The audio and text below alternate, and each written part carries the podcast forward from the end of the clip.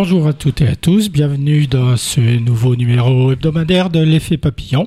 On va commencer par traiter du Sud global. On peut dire que cette formule se décline en parallèle avec la occidentalisation du monde. C'est la fin de la prééminence de, de l'Occident, Amérique comprise, l'Occident qui est en train de se désagréger au profit d'autres forces économiques, politique et militaire accessoirement.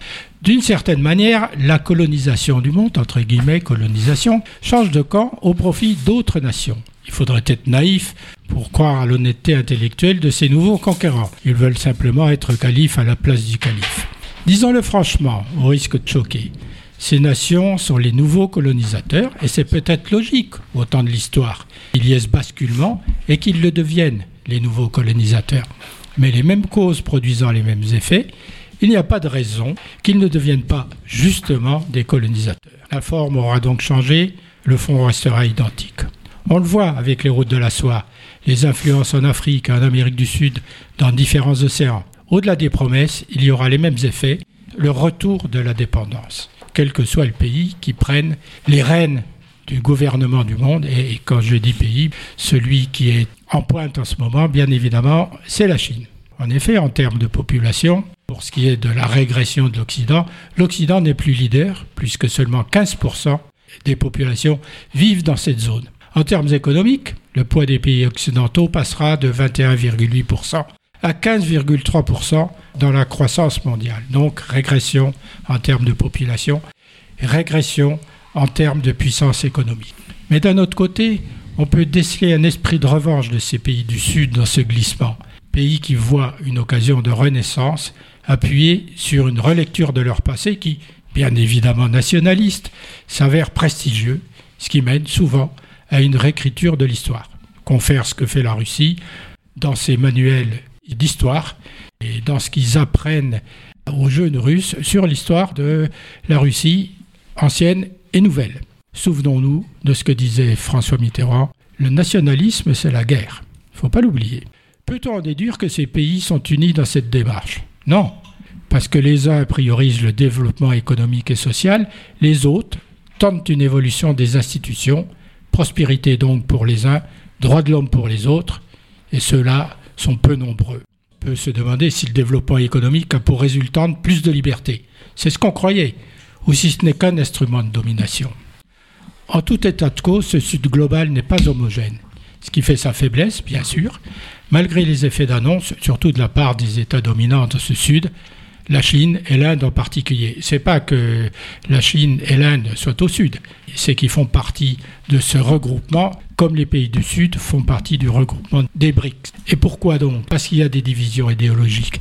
Les uns sont clairement anti-Occident et veulent le remplacer, la Chine bien sûr, avec sa stratégie de voûte céleste, sous laquelle se rangeraient tous les pays non occidentaux, avec une suprématie technologique et militaire. Une pure utopie dangereuse. D'autres pointent le bout de leur nez sans en avoir les moyens. D'autres pays sont non alignés, les non alignés habituels, ceux du sommet de Bandung en 1955. Et ils disaient quoi? Ni USA, ni Chine, ni Russie, ni capitalisme libéral, ni planification autoritaire. Seulement, ils n'ont jamais réussi à élaborer cette troisième voie. Enfin, et comme toujours, il y a les opportunistes qui naviguent entre Occident et les autres en fonction de leurs intérêts immédiats. Le meilleur exemple, c'est l'Inde qui joue sur tous les tableaux en même temps. Je crois d'ailleurs que le président Modi est invité pour le défilé du 14 juillet, si je ne me trompe pas. Mais il y a aussi le nouveau Brésil de Lula, avec euh, ses déclarations intempestives. La Turquie d'Erdogan, membre de l'OTAN, la Turquie n'est plus un, exemple à citer dans ce cas de figure. Quel sera donc l'avenir? Il est vrai que ce Sud global pèse économiquement, mais est-ce qu'il est sur une ligne d'affrontement avec l'Occident? Ben, Rien n'est moins sûr. Il joue sur la multipolarité plutôt que la bipolarité. Il ne leur reste alors plus beaucoup de choix. Soit il vise une globalisation sud-sud comme le souhaite la Chine, avec ce que ça comporte, un monde fermé, le protectionnisme, une uniformité, soit il privilégie le dialogue et le compromis dans la régulation du commerce mondial, parce que c'est ça l'objectif, avec le corollaire du changement climatique. Ce sont là les vrais enjeux de cette nouvelle répartition des pouvoirs. Le choix est difficile et il peut se révéler dangereux tant les incertitudes de ce monde sont grandes. Se lancer dans l'aventure et quitter la zone de confort de l'Occident, avec tous ses défauts, risque d'avoir un coût que ces pays-là ne peuvent sûrement pas assumer. Je ne parle pas de la Chine et de l'Inde, bien évidemment, mais des autres, particulièrement des pays africains de l'Océanie. On a affaire à des cycles en fait, des cycles où un certain nombre d'États sont, euh, sont mis en avant grâce à leur économie, Autrefois, grâce à leur population, ça a été moins vrai, on va dire, au XXe siècle quand même. Aussi, aussi une forme de retour de balancier, comme tu l'évoquais, c'est-à-dire des États qui ont été dominés économiquement, voire politiquement, pour un certain nombre d'entre eux. C'est le cas en Afrique. Et qui petit à petit, pour un certain nombre de raisons euh, euh, dont tu as, tu, tu, as parlé un petit peu, euh, retrouvent peut-être aussi une forme de dignité. C'est important au niveau des habitants de ces pays. Euh, alors, tu parlais de la conférence de Bandung de 55, euh, donc de ces pays non alignés, donc on va dire euh, schématiquement ni États-Unis ni Union soviétique, et, et qui n'ont pas réussi, qui n'ont pas trouvé, on va dire, les moyens de peut-être de mettre en place ou d'obtenir ce pourquoi ils ne s'étaient pas alignés finalement. Je crois qu'il faut faire, enfin, il me semble, qu'il faut prendre en compte aussi le fait que c'est des pays qui, pour leur grande majorité, étaient des pays pauvres et qu'on n'a pas non plus vraiment laissé se développer en toute indépendance. Et donc, on, je pense qu'une partie de leur, euh, si tu veux, du fait qu'ils soient restés quand même dans cette, euh, dans ce mal développement, pour pas dire sous développement pour une partie d'entre eux, c'est peut-être aussi parce qu'on leur a pas permis non plus de se développer. Parce que parmi ces pays, il y a des pays qui avaient énormément de richesses, notamment de ressources naturelles, et qui étaient systématiquement accaparés par les entreprises européennes ou par euh, même des États européens. Un deuxième point par rapport à ce que tu, évoquais la, la, formule de Mitterrand sur le nationalisme, il y a deux nationalismes. Il y a le nationalisme qu'on retrouve un peu dans l'hymne allemand, Deutschland über alles, l'Allemagne au-dessus de tout, qui est une sorte de d'ultra-patriotisme, voire de chauvinisme, qui place sa patrie, son État au-dessus des autres. Et là, effectivement, c'est un facteur de guerre. On l'a bien vu euh, dans ce qui a déclenché, ce qui a amené la Première Guerre mondiale, entre autres. Puis il y a un autre nationalisme qui est celui de populations qui, qui ont une culture, qui forment une nation, qui se reconnaissent en tant que nation, c'est un peu la définition de Renan, mais qui n'ont pas d'État. On peut penser aux Kurdes, par exemple, on peut, penser aux Palestiniens.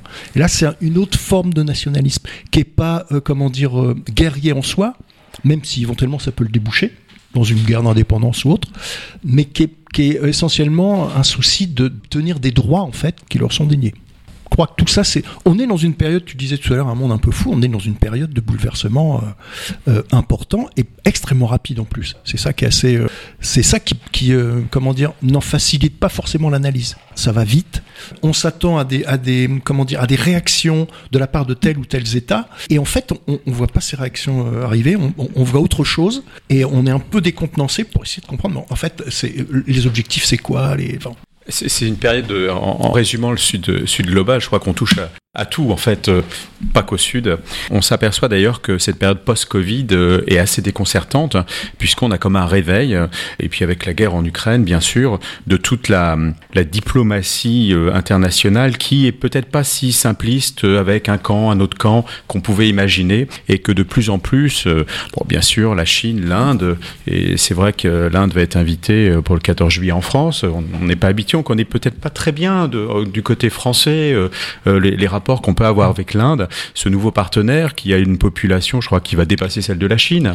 Et ça, c'est extrêmement important. C'est plein de, de, de, partenaires nouveaux qui vont jouer euh, solidement dans le monde entier où on avait euh, quelques précarés et qu'on n'a plus du tout, faut, ou qu'on va perdre au fur et à mesure. Mais ça montre aussi, peut-être aussi, euh, notre regard français, notre perte d'influence, tout simplement, dans le monde. C'est des cycles. Je, suis assez, je suis assez d'accord avec ça. C'est des cycles. Il faut souhaiter que, eh bien, la, la France apprennent tout ce qui, qui a pu se passer pour réagir différemment. On, a vu le président Macron euh, aller en Chine en espérant euh, récolter, enfin se faire écouter en tout cas. Je suis pas sûr que ça a très très bien fonctionné. Euh, oui, je, je, vois vos regards un peu dubitatifs. Faut, faut l'avouer, ça n'a pas très bien marché. Alors est-ce que ça vient de la personne, ça vient de, du pays qu'on représente, qu'il représente, je ne sais pas. L'histoire va, va, nous l'expliquer, va nous le dire. Mais en, en, ce moment, il y a beaucoup d'inconnus et je pense que pour les citoyens, les citoyens français, c'est assez euh, ça pose vraiment question. Euh, on s'interroge, les choses bougent pas aussi vite qu'on imaginerait. Et on, le voit avec l'Ukraine. Euh, la Chine est, en retrait, elle veut s'impliquer quand même. On pourrait l'imaginer prendre des décisions plus, plus claires. Eh bien, elle ne le fait pas. Et on voit beaucoup de pays euh, qui jouent plus la carte de la diplomatie. Et ça interroge aussi.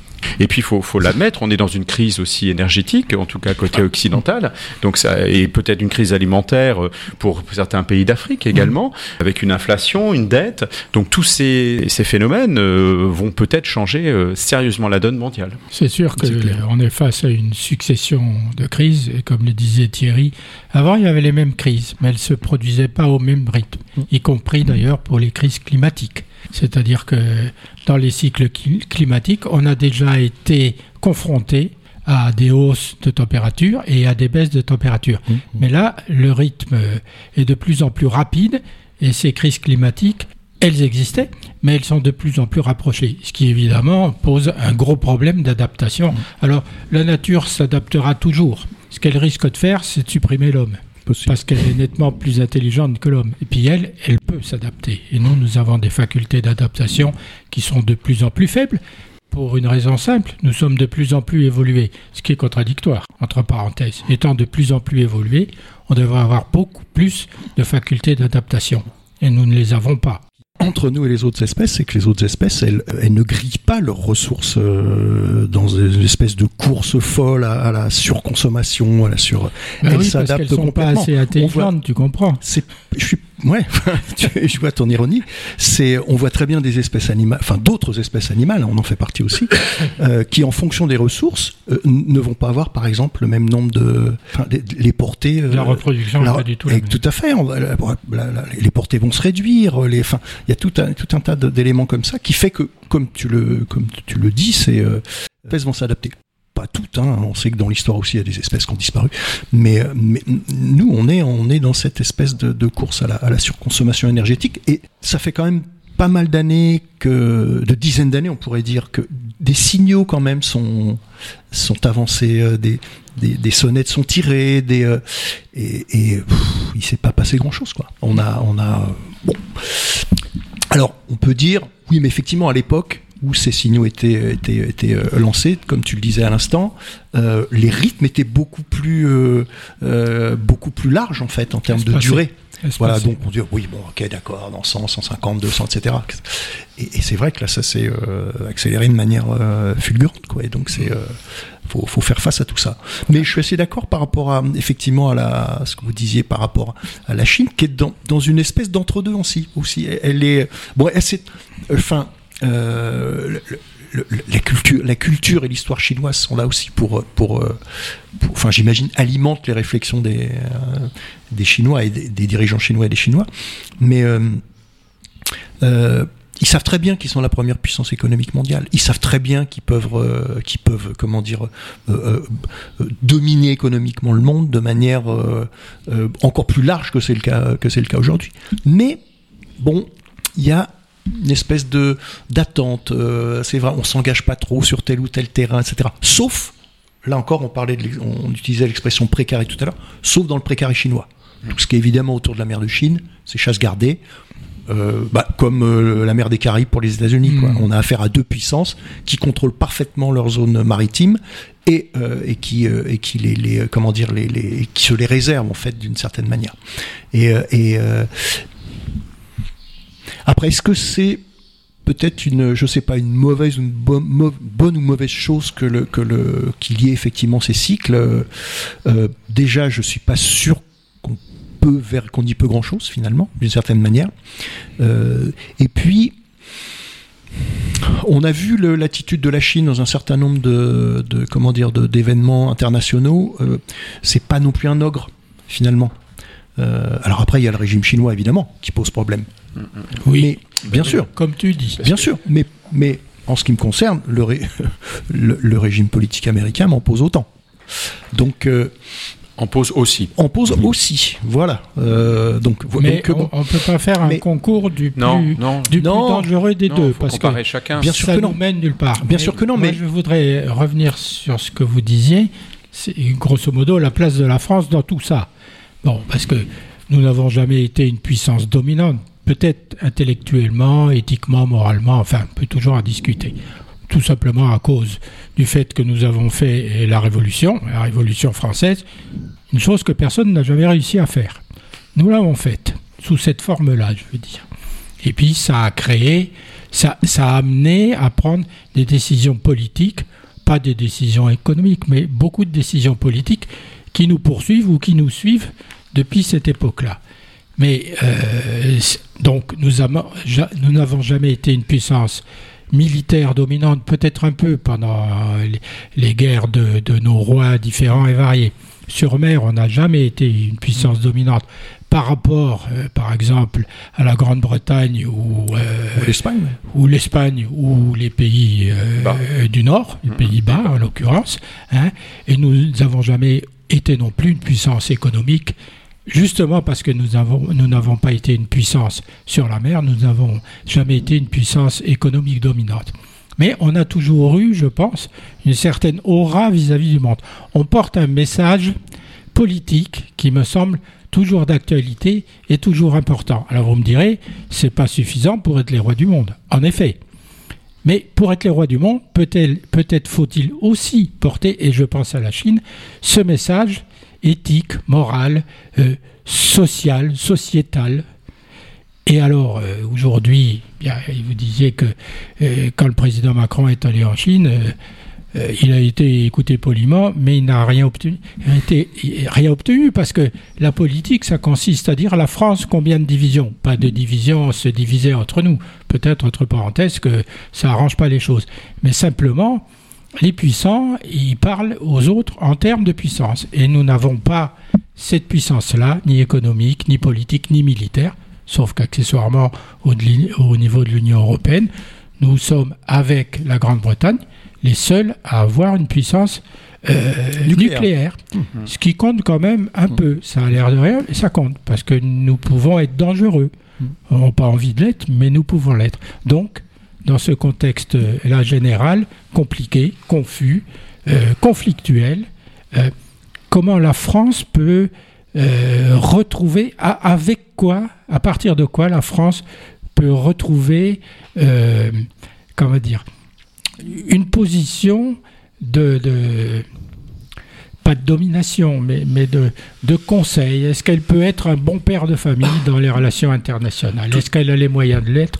Est-ce qu'elle peut l'être et avec quoi elle peut le devenir. Toute la particularité de la France actuellement, c'est qu'elle dispose d'un siège à l'ONU parmi les grands, hmm. alors qu'elle a, alors, alors qu'elle a pas 70 millions d'habitants. Et, et c'est ça aussi. C'est un pays qui, qui, se fait dépasser par les autres, et c'est logique économiquement parlant. Là, on a une ambivalence. Alors, on a une forte diplomatie, mais qu'est-ce qu'elle vaut aujourd'hui? Euh, Vous le disiez justement, qu'est-ce que vaut la France qui va parler à la Chine? Le résultat, est là. Alors, est-ce qu'on a eu la chance aussi, dans une certaine époque, d'avoir peut-être des gens plus influents, des grands hommes, des, femmes influentes dans notre pays? On, parlait des rois, donc on, revient très loin. Hein. Mais la France, c'est pas que le passé. Hein. C'est que la, France s'engage sur l'avenir, et c'est ça dont on est, assez fiers. Moi, je voulais juste revenir sur la question chinoise avec euh, euh, le président, le petit Xi Jinping. Oui, il fait de la diplomatie à l'international, mais hum, il faut regarder aussi son pays, son développement du pays. C'est ça aussi l'importance. Il ne faut pas aller trop vite en Chine, parce qu'il faut que ça suive. Ils ont une force de réaction économique qui peut aller beaucoup plus vite, c'est vrai. Mais je crois qu'il y, a une façon de mesurer cette démarche avec l'évolution du pays et de la population très disparate d'une part, et puis euh, d'une certaine manière, on le voit, qui est un peu, qui est ordonné, on va dire. Je ne veux pas employer d'autres mots, euh, je vais rester très diplomatique, mais qui est assez ordonné. Et donc on sent qu'on lâche pas la bride quand même. C'est ça aussi la difficulté. On n'est pas aux États-Unis, on n'est pas en Occident. Mm. Donc c'est quand même une démarche un peu différente, même si c'est un pays qu'on voit très fort et il faut le dire conquérant aussi. Hein. Il est conquérant sur beaucoup de marchés, pas économiques. On le voit aussi très présent en Afrique, pour des raisons euh, sûrement qui ne sont pas uniquement euh, de solidarité. Hein. Ça explique aussi ce qui est en train de se passer dans les autres pays, le positionnement d'un pouvoir politique, qu'il soit chinois, français, de l'Union européenne, de l'OTAN ou autre. Chacun regarde, évidemment, c'est leur métier, les diplomates et politiques, et ce qui se passe à côté, pour savoir quel comportement adopter dans les jours et les mois qui viennent. Si, tu le permets juste deux minutes pour répondre à la question que tu posais par rapport à la position de la France, au rôle de la France, est-ce que ce ne serait pas le moment pour la France de tirer un trait sur euh, cette espèce de volonté de grandeur internationale à laquelle elle s'accroche depuis des années et des années et qui est en train effectivement de s'effriter euh, pour devenir tout simplement un pays dans lequel euh, il fait bon vivre, dans, dans lequel les gens sont heureux, dans lequel les gens travaillent pas trop longtemps, dans lequel les gens sont payés correctement. On a plein d'exemples dans le monde de pays qui n'ont jamais été des puissances dans aucun domaine. Je pense aux pays scandinaves. J'en fais pas des modèles euh, politiquement, hein, où les gens vivent a priori pas trop mal. Est-ce que c'est pas le temps justement pour un pays comme la France à la fois de se reposer sur euh, son socle en fait? Tu parlais de la Révolution française, euh, puisque c'est quand même le socle là encore une fois. Même si on construit l'avenir, mais c'est le socle sur lequel il faut, à mon avis, il faut s'appuyer. Et pour arrêter cette là on est dans une course aux armements aussi quand même. Hein. On est dans un, un budget militaire qui enfle mais comme il a jamais enflé en France depuis la fin de la, Deuxième Guerre mondiale. Ça veut dire que ça, ça se paye. Ça se paye au niveau des jeunes, ça se paye au niveau des gens qui bossent, ça se paye au niveau de la recherche, ça se paye au niveau de l'école. Euh, et tout ça est, on va dire, passé au second plan pour se constituer une, une, une, force militaire qui, qui va servir à quoi finalement? À faire croire qu'on joue toujours un rôle euh, au Cameroun, en Centrafrique, euh, euh, à Mayotte, comme on est en train de le faire? Il y a autre chose à faire, à mon avis, que, que ça. que mais Thierry, ce que tu dis, d'une certaine façon, tu es en train de donner raison à Macron quand il nous dit qu'il faut pas s'investir auprès des États-Unis contre la Chine. C'est-à-dire qu'il vaudrait mieux rester neutre si jamais par le plus grand des hasards, mais ce hasard peut arriver, il décidait d'envahir Taïwan. Et il dit l'Union européenne, nous, finalement, on n'a pas à rentrer dans ce type de conflit. Oui, non, je lui donne pas raison. Je veux dire, bah, pas... Ça lui donne raison de fait. Pour le coup, c'est lui qui fait augmenter ce, budget euh, de l'armée euh, de manière bah, vertigineuse. c'est Donc pas lui, c'est la situation en Ukraine qui le fait augmenter. Non, parce, que, c'est un choix politique. Oui, c'est bah, un, choix politique. Il y a plein d'États qui ne le font pas. Oh bon? Bah, Tous les pays du monde sont en train de se réarmer. D'ailleurs, c'est nous qui leur vendons des armes. Oui, bah ça c'est autre chose. nous sommes le deuxième producteur, le deuxième vendeur d'armes du monde. Mais justement, ça serait peut-être mieux si on pouvait vendre autre chose. Par rapport au. Ah, oui, l'ennui, c'est qu'on n'a pas beaucoup d'autres choses à vendre. Bah, ça, serait, ça serait le moment, justement, encore une fois, de refonder quelque chose. De, alors, il faut réindustrialiser notre pays. Alors, il faut abandonner notre siège à l'ONU aussi et le donner à l'Europe. Ah, ah parce que quel est le sens d'avoir un siège à l'ONU si euh, on vote plus rien, si on n'est plus dans la cour des grands, parce que si on avait, mais si pas dans la cour Taïwan est, est, envahi, qu'est-ce qu'on va dire? On va mettre neutre? Bah, Comme on va le faire tout le temps? Moi, je ah, je pense pas. C'est pas le rôle de la France. Sans être, non, sans être. La, la, fin, je, je pose pas la question en termes de neutralité. Déjà, le débat Chine-Taïwan se pose. Euh, oui, moi, pour moi, il se pose pas. Taïwan, c'est bah. Taïwan, c'est pas la Chine, ça l'a jamais été. Bah, Quoi, ça, le deviendrait Ça l'a été quand même euh, pendant pas mal de temps. Historiquement. Et puis, je, enfin, je rappelle quand même que c'est euh, la place qu'a eu Taïwan au moment de la révolution chinoise aussi. C'est là où les armées nationalistes, justement, tu parlais du nationalisme, c'est là où les armées nationalistes de Chiang Kai-shek se sont réfugiés. Bien sûr. Et donc le gouvernement chinois a, toujours dit ah que de toute façon, il, il reviendra à Taïwan. Donc après, on c'est une sorte de vengeance. Que je... Ils veulent récupérer Taipei. Pas, forcément, mais c'est non, non, pas forcément. Mais je veux dire, certaine façon. Je pense que ça, ça mérite discussion en soi. C'est pas parce que la Chine fait quelque chose que c'est mal. Voilà ce que je veux dire. C'est pas parce qu'elle fait quelque chose que c'est bien non plus. non, non, mais tout ça se discute en fait. Est-ce qu'ils ont l'air de vouloir discuter? Non, ils veulent récupérer. Non, non, non tout ça se discute. Non, non, ah, la, question se discute. La question discute. oui, non, non, je pense pas qu'ils veulent discuter. C'est dangereux cette légitimité comme ça, parce qu'on le voit en Ukraine, la Russie et puis l'Ukraine, ça se discute aussi. Certains vont vous le dire. Euh, et l'histoire, elle est là aussi. Hein. Elle est très présente, hmm. l'histoire. Hein. Ah oui. Euh, donc euh, ça se discute aussi. Si, si, on commence à laisser les puissants et les plus forts décider par eux-mêmes, ils sont, forts, ils, sont déjà plus forts. Arrivé, oui, c'est déjà on l'a toujours fait. Bien sûr. Mais la diplomatie internationale sort aussi, pour ça qu'on a créé l'ONU, sert aussi à essayer d'équilibrer tout ça. Dans la discussion, dans le respect des peuples. Hmm. Bon, on va revenir à notre très bien. énumération de ce qui se passe autour de nous. on va commencer par les, les, mauvaises nouvelles. Ça va être long parce que les bonnes nouvelles, il n'y en a pas beaucoup. Alors, on va de nouveau parler du Soudan, parce que c'est quand même euh, fou ce qui se passe dans ce pays. ce qu'on a découvert quand même, c'est que les partisans du régime islamiste de l'ancien président déchu, qui s'appelle Omar al-Bashir, qui sont sortis de prison à cause justement de cette guerre entre ces deux généraux qui essaient de conquérir le pouvoir pour des raisons personnelles et pour des raisons économiques, je présume, eh bien, on s'aperçoit que les partisans de ces régimes, les anciens ministres en l'occurrence, auraient joué un rôle clé dans le déclenchement du conflit. Des experts les soupçonnent de manipuler l'armée soudanaise dirigée par le général Han al-Bourhan. Une quinzaine d'anciens responsables, c'est ce que je disais, du régime d'Omar al-Bashir, qui étaient emprisonnés depuis sa chute en 19, sont parvenus à s'échapper de la prison de Kober, au cœur de Khartoum, cernés par les combattants. Ce qui n'est pas sans conséquence. La conséquence directe, c'est qu'ils réinfluencent la politique au niveau local.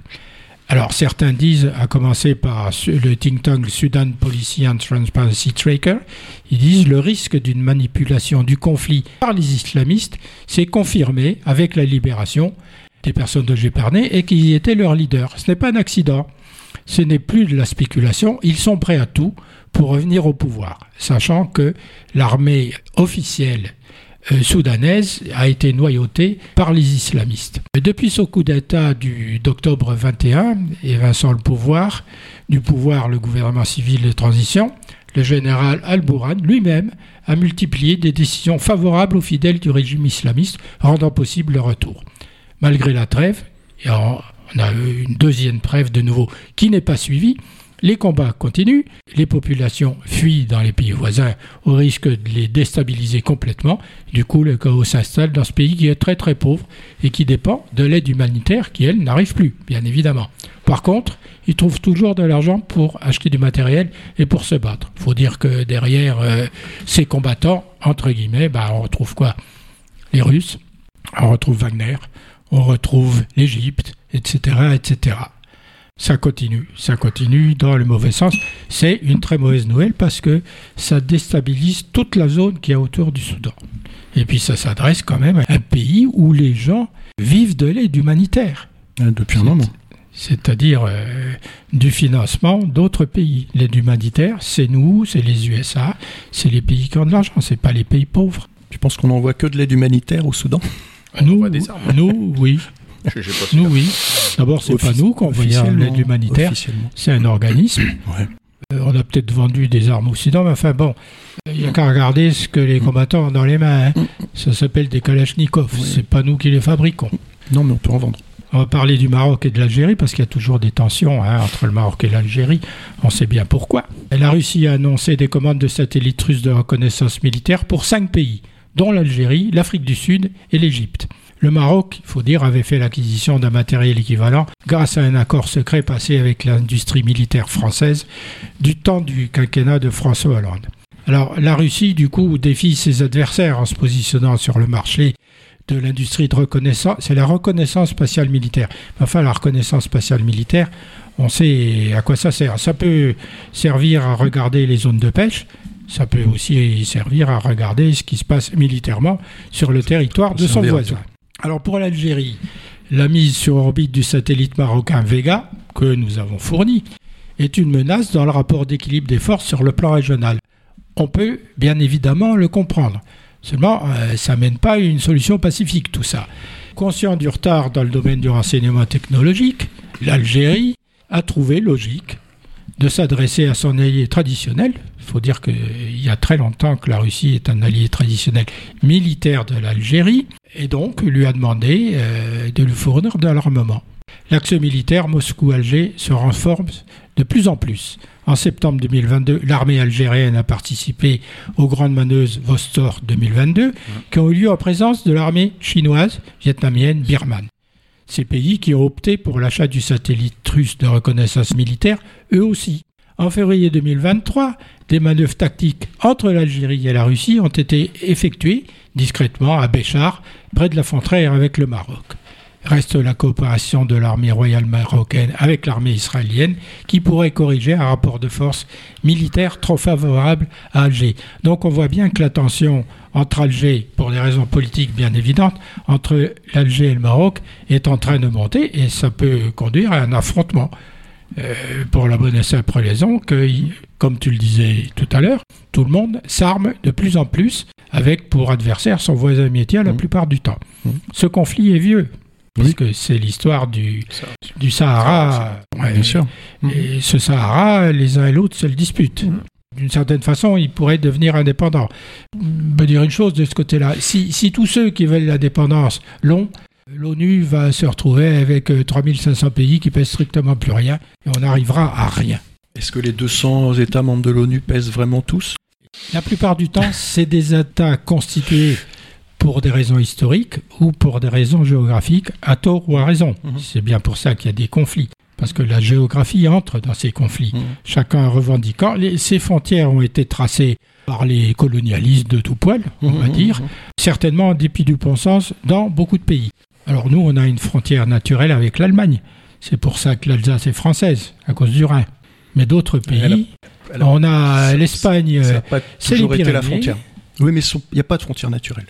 bah, géopolitique, enfin, a- ça n'existe pas. On utilise des éléments Voilà. naturels qui peuvent être, euh, qui sont considérés Allez. comme une coupure, Voilà. comme Hum. disaient les mais, militaires. mais qui varient aussi. hein.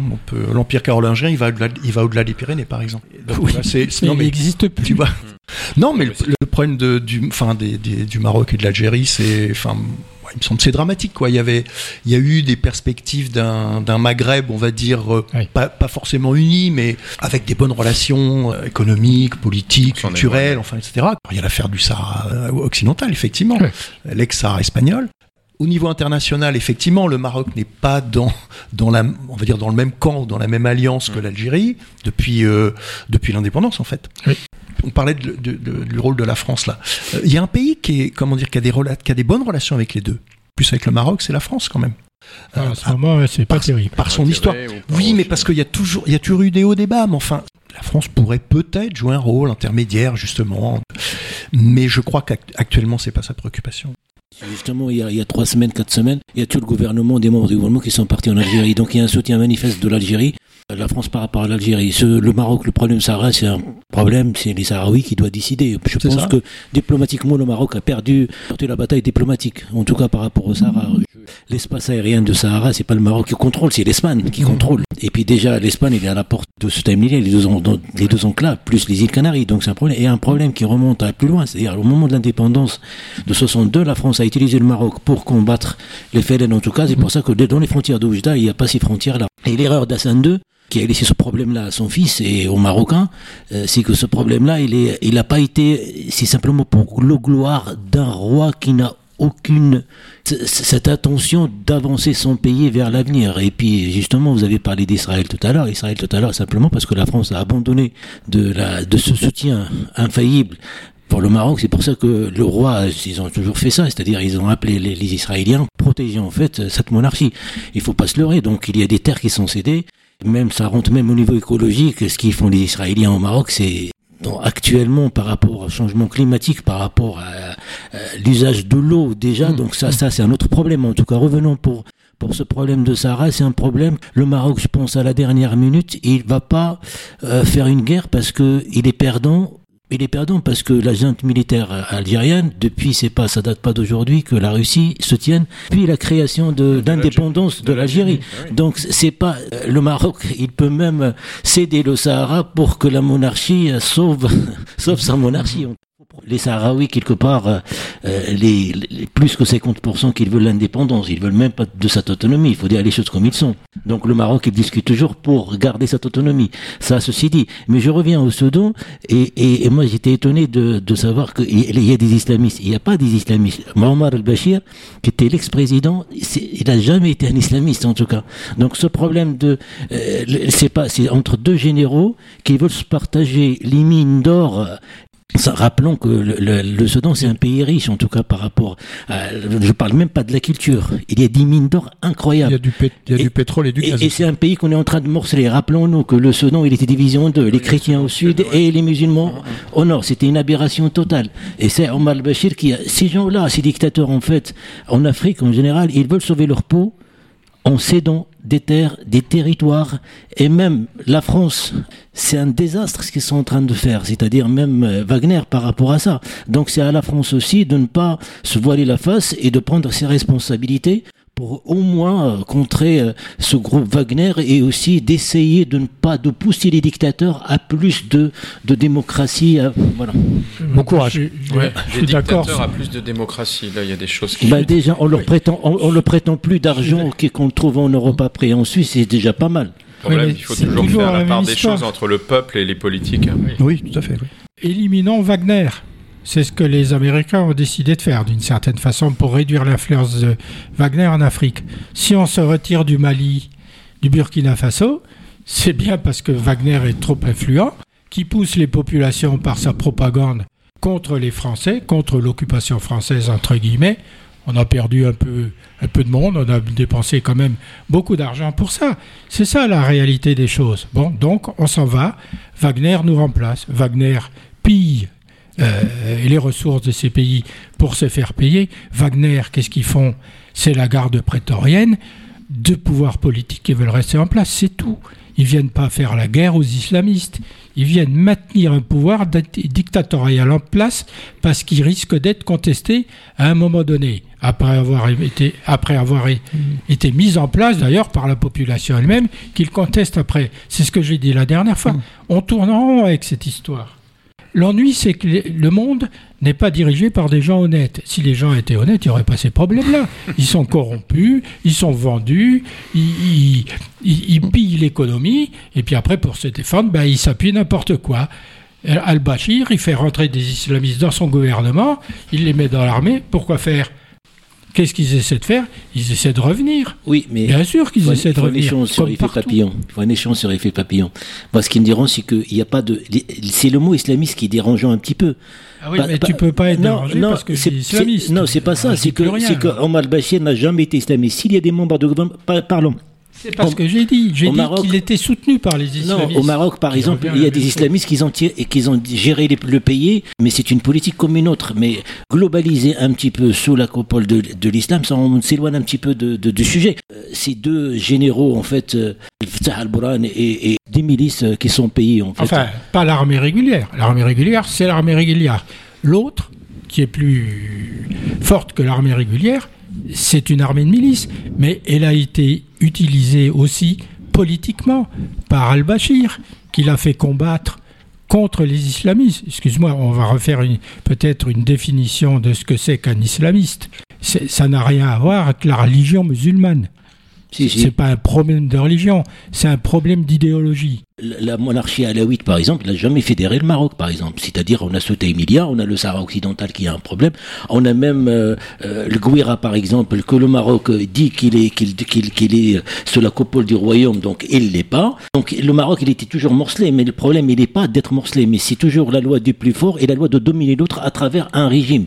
Maintenant, la question qu'on se pose, et, à, Jérôme Thébaldi, à Thierry Flamand, de nous dire un petit peu ce qu'on pense que la France, quelle réflexion on peut mener pour que la France prenne un petit peu ses responsabilités pour ne pas abandonner et aussi pour essayer. C'est-à-dire c'est pas euh, pas en se tenant les uns contre les autres comme ce qu'ils sont en train de faire par rapport à l'Algérie le gouvernement euh, qui sont partis et puis de montrer euh, c'est est-ce qu'on a le droit de jouer avec les euh, avec l'être de cette manière-là par rapport à, ça de laisser des voyous du groupe Wagner qui rentrent en Afrique et je parle même pas de Burkina Faso toute la difficulté, c'est de, de, Et là, on, va, on va toucher un, vrai sujet, c'est le rôle de la France. Euh, Est-ce qu'on veut que la France abandonne son rôle d'intermédiaire, d'influenceur, de, de, diplomate aussi? Ou est-ce qu'on veut que la France participe? Parce que souvent, on s'aperçoit que, on dit, surtout quand on parle de l'Afrique, il faut bien dire les choses, hein, la France a été un pays colonialiste, euh, on dit, et on le ressent en ce moment, halte à l'intervention euh, de la France. Et puis, euh, souvent, quand il n'y a plus trop de solutions, bien, on appelle la France un peu au secours parce qu'on sait pas, c'est pas grand monde qui peut venir, et avec parfois des intérêts peut-être un peu différents quand même, faut l'admettre, que du pouvoir russe par ses intermédiaires Wagner, pouvoir chinois qui vient, ça c'est pas, ça fait très longtemps hein, que le pouvoir chinois est, et d'ailleurs en Algérie aussi, hein, construit beaucoup de choses. Toujours un peu au dernier moment, quand il faut faire de la diplomatie, quand la situation a plus trop de solutions, on appelle un peu la France maintenant. Il faut que la France sache se positionner. Et c'est ça, je pense, pour les politiques le plus difficile, avoir une, une clarté, une colonne vertébrale par rapport à ces anciennes relations et comment elles se situent. Euh, on a l'impression que ça s'éclaircit un peu en Algérie, parce qu'on a fait aussi quelques échanges hein, avec euh, du gaz, du pétrole, enfin du gaz en mmh. l'occurrence euh, récemment, et puis mmh. que bon, on n'avait pas trop le choix fallait compenser la perte qu'on avait, qu'on avait du côté russe. Rapport au, Maroc, là, par contre, on a l'impression que ça, se complique beaucoup. Et est-ce qu'il est temps de, laisser d'autres intervenir à la place de la France? Toute la. Est-ce que le coq français doit mourir ou est-ce qu'il est toujours là? C'est tout le problème de la, la colonisation, de la France-Afrique, euh, ou dénoncer les interventions étrangères autres que françaises en Afrique, alors qu'on fait ça depuis euh, des dizaines d'années, quoi. Dès les indépendances, la France a continué à, prélever euh, les ressources africaines. On a des pays qui ont des richesses fabuleuses. Le Niger est un pays extrêmement riche grâce à son uranium. C'est un des pays les plus pauvres de la planète. C'est pas Wagner qui a fait ça. C'est pas la Chine qui a fait ça, c'est la France. Pourquoi on pousserait des cris d'orfraie aujourd'hui? Parce que d'autres puissances prétendent faire la même chose que ce qu'on a fait depuis euh, depuis des dizaines d'années. Je veux il y, a une, documentation, une bibliographie, une recherche universitaire française colossale sur le pillage du tiers monde par, les grandes puissances et par la France en, entre parenthèses. Donc la, la, la question elle est là. Qu'est-ce que l'armée française fait dans les pays africains? Qu'est-ce qu'elle fait?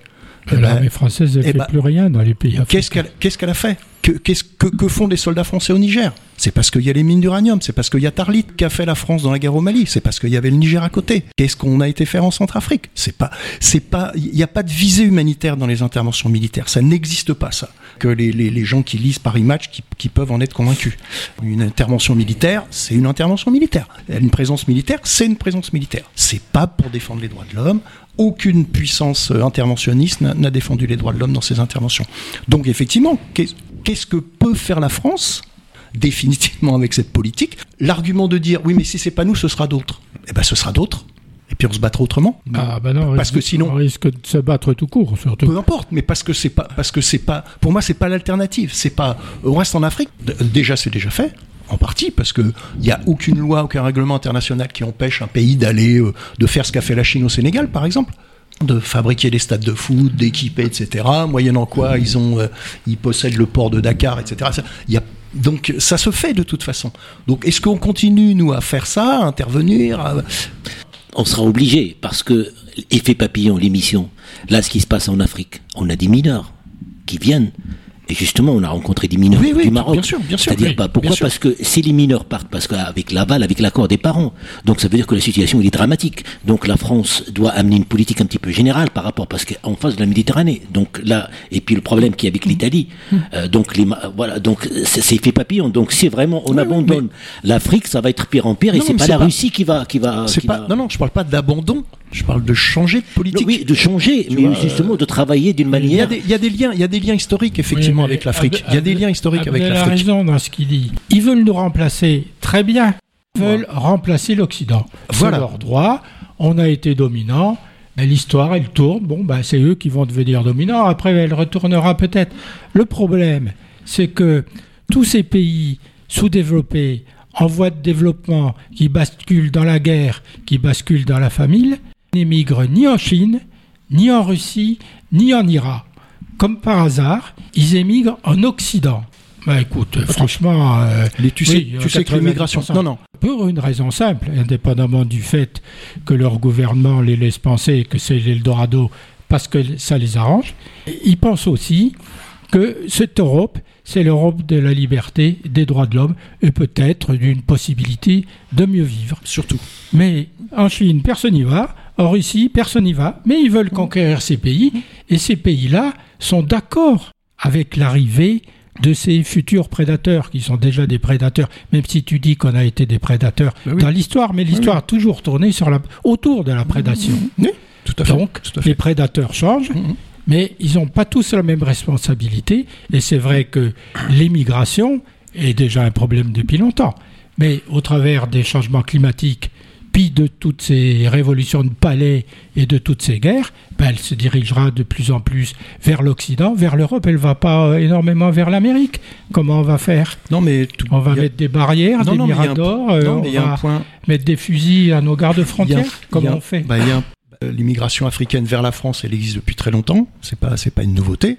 Et C'est à, la suite à l'époque, C'est la suite de l'esclavage. hein, déjà, je déjà, ouais, tout à fait. Alors que la France était dominante dans une grande partie de, de- de l'Afrique. Euh, c'est pas parce que la France dominait euh, l'Afrique économiquement et politiquement que euh, les Africains restaient en Afrique. Donc euh, cette immigration, ça fait très longtemps qu'elle existe.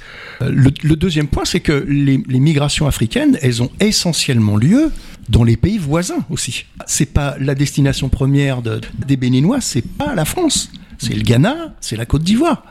C'est aussi ça, tu vois, qui, est- qui qui qui est important. Thierry, il n'y a pas qu'une immigration, une immigration africaine. Il y Non, a non, mais puisqu'on parle- puisqu'on parlait de- des Oui, Kurdes fait, qui devraient être Oui, un oui. peuple, comme tu l'as si justement dit tout à l'heure.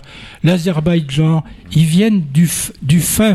Bientôt, les Kalmouks et les Kirghizes vont arriver jusqu'ici, quoi. ça prouve bien que c'est ce qu'on disait tout à l'heure, l'euro peut-être le rôle de la France et la vision que ces gens-là ont de l'Europe, bah, c'est que c'est un pays différent que les pays de dictature où ils vivent et qui veulent aller vers cette apparence de liberté parce que ce n'est qu'une apparence. C'est clair, bien sûr. Oui, non, mais bah, justement, euh, renvoi de balle entre l'Italie, euh, entre la première ministre et, et, et, Darmanin. C'est clair qu'on est, on est très sensibilisé dans la famille à tout ce qui se passe là. et c'est vrai que quand on entend un ministre français parler comme ça, et moi je suis dans beaucoup d'associations franco-italiennes, c'est un petit peu déstabilisant. On n'avait pas entendu des propos ah aussi rudes. C'est clair. On peut dire le mot. Il est ah ils sont rudes. on aurait pu, en, parfois, on parle des propos diplomatiques, mais là, ils sont, ils sont très rudes, ces propos-là. Dire qu'une première ministre euh, élue euh, par les Italiens, hein, c'est les propos, mais aussi c'est un peu le statut de la première ministre. Hein, on, entendait un petit peu après euh, quelques commentaires. Je suis un peu embêté par ça. Qu'on fasse un constat, qu'on n'apprécie pas ce qui s'est passé en Italie, les élections, etc c'est une chose. Mhm. Ça serait peut-être un parti politique de, commenter ça, mais pas un ministre de la France. Un ministre de la France, surtout dans sa position, surtout si l'avenir, euh, on sait qu'il a beaucoup, beaucoup d'ambitions. Alors j'espère qu'on ne paye pas ses ambitions par des, mauvaises relations diplomatiques qui sont en train de s'installer. On a entendu le ministre des Affaires étrangères italien qui demandait des excuses. On entend aussi pléthore de ministres français là qui essaient de rattraper le coup. Mais, euh, alors je ne sais pas si c'est prévu ou pas, mais en tout cas c'est très dérangeant de juger une action d'un autre pays européen, ami depuis très longtemps, et ô combien les relations franco-italiennes, enfin, des citoyens sont fortes euh, par le nombre de franco-italiens, de gens d'origine et tout. Donc tout ça, moi, je trouve que c'est très malvenu. Je jugeais ces propos. Je suis un peu, quand je les ai entendus, je me suis dit non, c'est une blague, c'est pas possible de mmh. juger comme ça. Euh, qui juge un parti politique au pouvoir, c'est une chose, donc mmh. il ne pourrait pas le faire dans sa position, mais qu'il juge quelqu'un dans ses fonctions, un pays ami, euh, moi je suis, je suis vraiment embêté avec ça. On connaît en plus la difficulté de l'Italie de faire face. Avant, avant ce gouvernement, il y en a eu d'autres euh, qui ont un peu aussi appelé l'Europe à l'aide, qui n'a pas toujours vraiment répondu. Donc c'est un, un, vrai sujet. Après, chacun a ses opinions, comment on traite ce sujet, mais il faut, faut l'admettre, c'est un vrai sujet aux frontières de l'Italie. Et je crois qu'on ne peut pas les traiter comme ça euh, par euh, une, petite phrase euh, assez, assez, malvenue de la première ministre d'un pays, d'un pays ami. Et donc là, je trouve que c'est là-dessus, je ne lui donne pas beaucoup de points. Et puis aussi, bah, parce qu'on n'a pas le Quai d'Orsay, le ministre des Affaires étrangères, il est invisible. Donc c'est pour ça que et la place c'est très, parce qu'il y a une communauté aussi euh, d'Italie qui, qui, est touchée, Antoine. Bien sûr. Oui, alors euh, bien sûr, euh, c'est des. Alors moi, je vais pas revenir sur tous ces, ces propos. il y en a d'autres aussi, mm. mais je pense que c'est pas le sujet du jour. En tout cas, ce sujet-là, il est très malvenu venant de ce genre de ministre. Qu'un qu'un premier ministre le fasse, déjà, ce serait malvenu, mais ça serait plus vraiment s'il y avait vraiment une, une confrontation entre deux gouvernements. Mais là, c'est pas le cas. Mm. Et qu'est-ce que c'est que ces mots? Mm. Qu'est-ce que c'est que ces mots? L'incapacité d'une première ministre d'un pays, en fait, à pas faire face aux, réalités, alors qu'on le sait qu'elles sont conséquentes. Mm. Et, pour faire quoi? C'est quoi l'idée derrière? Moi, je dirais deux choses pour, pour prolonger ce que vous dites. D'une part, venant de quelqu'un comme Darmanin, euh, c'est euh, c'est un petit provocateur. De toute façon, il va jouer là-dessus. C'est ce qu'il c'est ce qu'il fait depuis les, manifestations de janvier. Il va jouer là-dessus. Euh, il est, il va, il va racoler le plus qu'il peut à l'extrême droite. C'est son, ça va être son, son cheval de bataille, puisque la justice ne, a renoncé à le poursuivre pour les raisons qu'on sait. et puis deuxième point, mais que ce soit Darmanin ou la France, mais est-ce que la France peut se permettre de donner des leçons sur ce terrain? C'est ça qui est énorme quand même. Déjà Darmanin. Euh, déjà, à l'extrême droite, je crois qu'il a perdu des points là, parce que faut se bah- rappeler euh, qui est-ce qui vient de critiquer en Italie. Hein. Oui, oui, non mais euh, c'est l'extrême droite qui est au pouvoir. Hein, oui, oui, oui, Donc là, je crois que mais comme vous l'avez dit, il y a quelques erreurs de, jugement. Si on veut faire de la politique avec. mais il n'a pas critiqué le parti de, de Mélanie justement. Ouais, donc il a critiqué la, la femme première ministre. moi, je vous rappelle quand même que Madame Mélanie a prononcé quelques paroles extrêmement malséantes vis-à-vis de notre président de la République. oui, mais non, non, non, mais ça se comprend. Oubliez pas. Non, non, mais c'était avant. Il le fait lui-même. Donc après, avant. Après, bon. Mais là, on euh, était dans la politique, on n'est pas dans Oui. une action politique d'un gouvernement. C'est pas tout à fait Oui. pareil. C'est pour ça que je pensais tout à l'heure, quand c'est des partis politiques qui critiquent d'autres Ah oui, partis, ça, tout ça, c'est- je peux problème. c'est- le jeu politique. donc- ouais, c'est ça. Mais Oui, oui. là, on est dans des gouvernements Oui, oui. d'États amis qui se critiquent sur leurs actions. Et ça, c'est dérangeant. Il faut croire qu'il y a des tensions entre l'Italie et la France pour des tas de raisons qui ne sont pas des raisons migratoires. Il y a d'autres tensions. Et puis, comme me disait un ami américain la semaine dernière, qui est le dernier soldat qui était à Chinon et qui a baissé le pavillon américain sur la base américaine, il me dit mais le fascisme, ça vient d'où? C'est les Allemands? Ben, J'ai dit non, je suis désolé, c'est pas les Allemands parce qu'il est d'origine italienne. J'ai dit, bah écoute, c'est l'Italie qui a inventé le fascisme. Après, il faut se poser des questions le régime sur... Oui, non, mais... Pas, le- pas l'idéologie Ah fasciste, c'est les Français. pareil. Écoute, ça, moi je considère que le peuple est responsable de ses dirigeants et pas l'inverse. Non. hein. Moi, Là- là, on n'est pas d'accord. je ne- Là, on oui, pas oui, mais je sais qu'on n'est pas d'accord. hein. C'est le peuple qui vote, il choisit ses dirigeants, quel Mussolini n'a jamais été élu. quel qu'il soit. Et, Mussolini, Il n'a euh, jamais été élu. les Italiens ne Le roi sont lui a donné le pouvoir. Il a pas été Thierry, élu, François. les, les Italiens se sont pas, pendant un certain nombre d'années, révoltés contre le pouvoir de Mussolini et contre Mussolini lui-même. C'est évident Il arrive, en- fin, il arrive Ouais, en enfin, 22. il arrive en 22. Il met la dictature en place en 25. Donc pendant trois ans, effectivement, il n'y a pas quand- de grands mouvements. que Voilà, quand, les, exactement. que Mais- quand les Alliés ont débarqué, évidemment, il y a eu un basculement du peuple. Ils ont pendu Mussolini par les plis et Clara Petacci aussi. Bah, Non, mais C'est facile. ça veut dire Moi, que tu- moi, tu je t'assois sur pas toute la de- résistance italienne, François. Mais C'est la impossible. la résistance italienne, ce n'est pas l'Italie. La résistance française, ce n'est pas la France. Oui, mais Il y a eu 50 millions de collaborateurs, comme l'a écrit Non, non, un c'est faux, historien célèbre. faux, Ah bah c'est ça, faux. tu penses comme tu veux. non, non, non, c'est totalement faux. Mais tu as eu Enfin, bon, bon. Il faudra 50, attention de on juger est- avec on est- beaucoup de retard. 50 Enfin, millions de collaborateurs, après, hein. entre guillemets. C'est un pas- mourou qui a expliqué parce, ça. Bon, parce qu'ils n'ont pas bougé. Il y a collaborer et puis il y a ne rien faire. Mais en, en tout cas, Ah, je vois que quelques pas- mots d'un ministre français font, font de l'effet. hein. Oui, Font de mais l'effet parce que on- ça nous rappelle le passé. C'est le passé qui revient. bien sûr, justement. Bah, simplement parce que la situation antagonismes. Actuelle euh, nous, nous impose de regarder en arrière. Et quand on regarde en arrière, qu'est-ce qu'on voit? La dernière guerre mondiale. Qu'est-ce qu'on voit? Deux dictatures qui ont euh, précipité le monde dans une catastrophe planétaire. Et qu'est-ce qu'on voit? Qu'est-ce qu'il faut se dire? Ça peut revenir. Et contrairement à ce qu'on croyait, puisqu'on parlait de budget de la défense tout à l'heure, si ces budgets ont complètement baissé et ont, euh, voire ont quasiment disparu, c'est parce qu'on pensait bien qu'on rentrait dans une période de paix.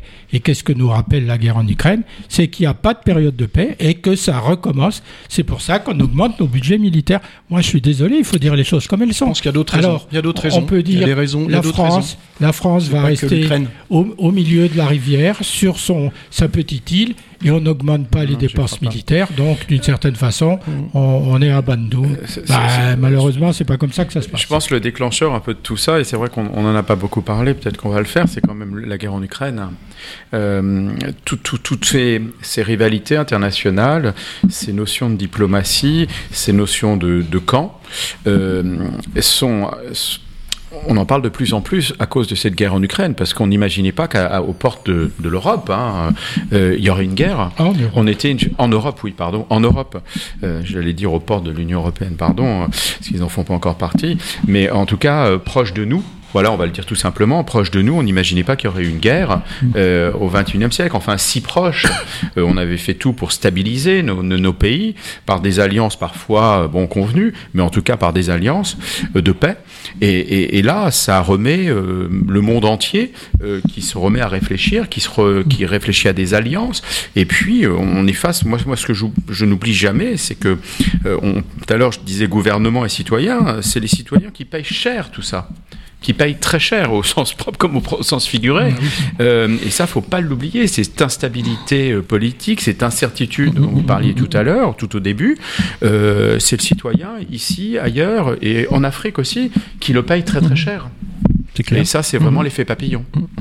C'est pour ça qu'en Afrique, ils veulent devenir le Sud global, parce qu'ils considèrent que la guerre en Ukraine déclenche la famine en Afrique, et que nous, Européens, Occidentaux, Américains, sommes responsables des famines qui se qui se prévoit en Afrique, parce que évidemment l'énergie est de plus en plus chère et, et, que les produits alimentaires sont de plus en plus chers. Évidemment, ça impacte l'Afrique en premier.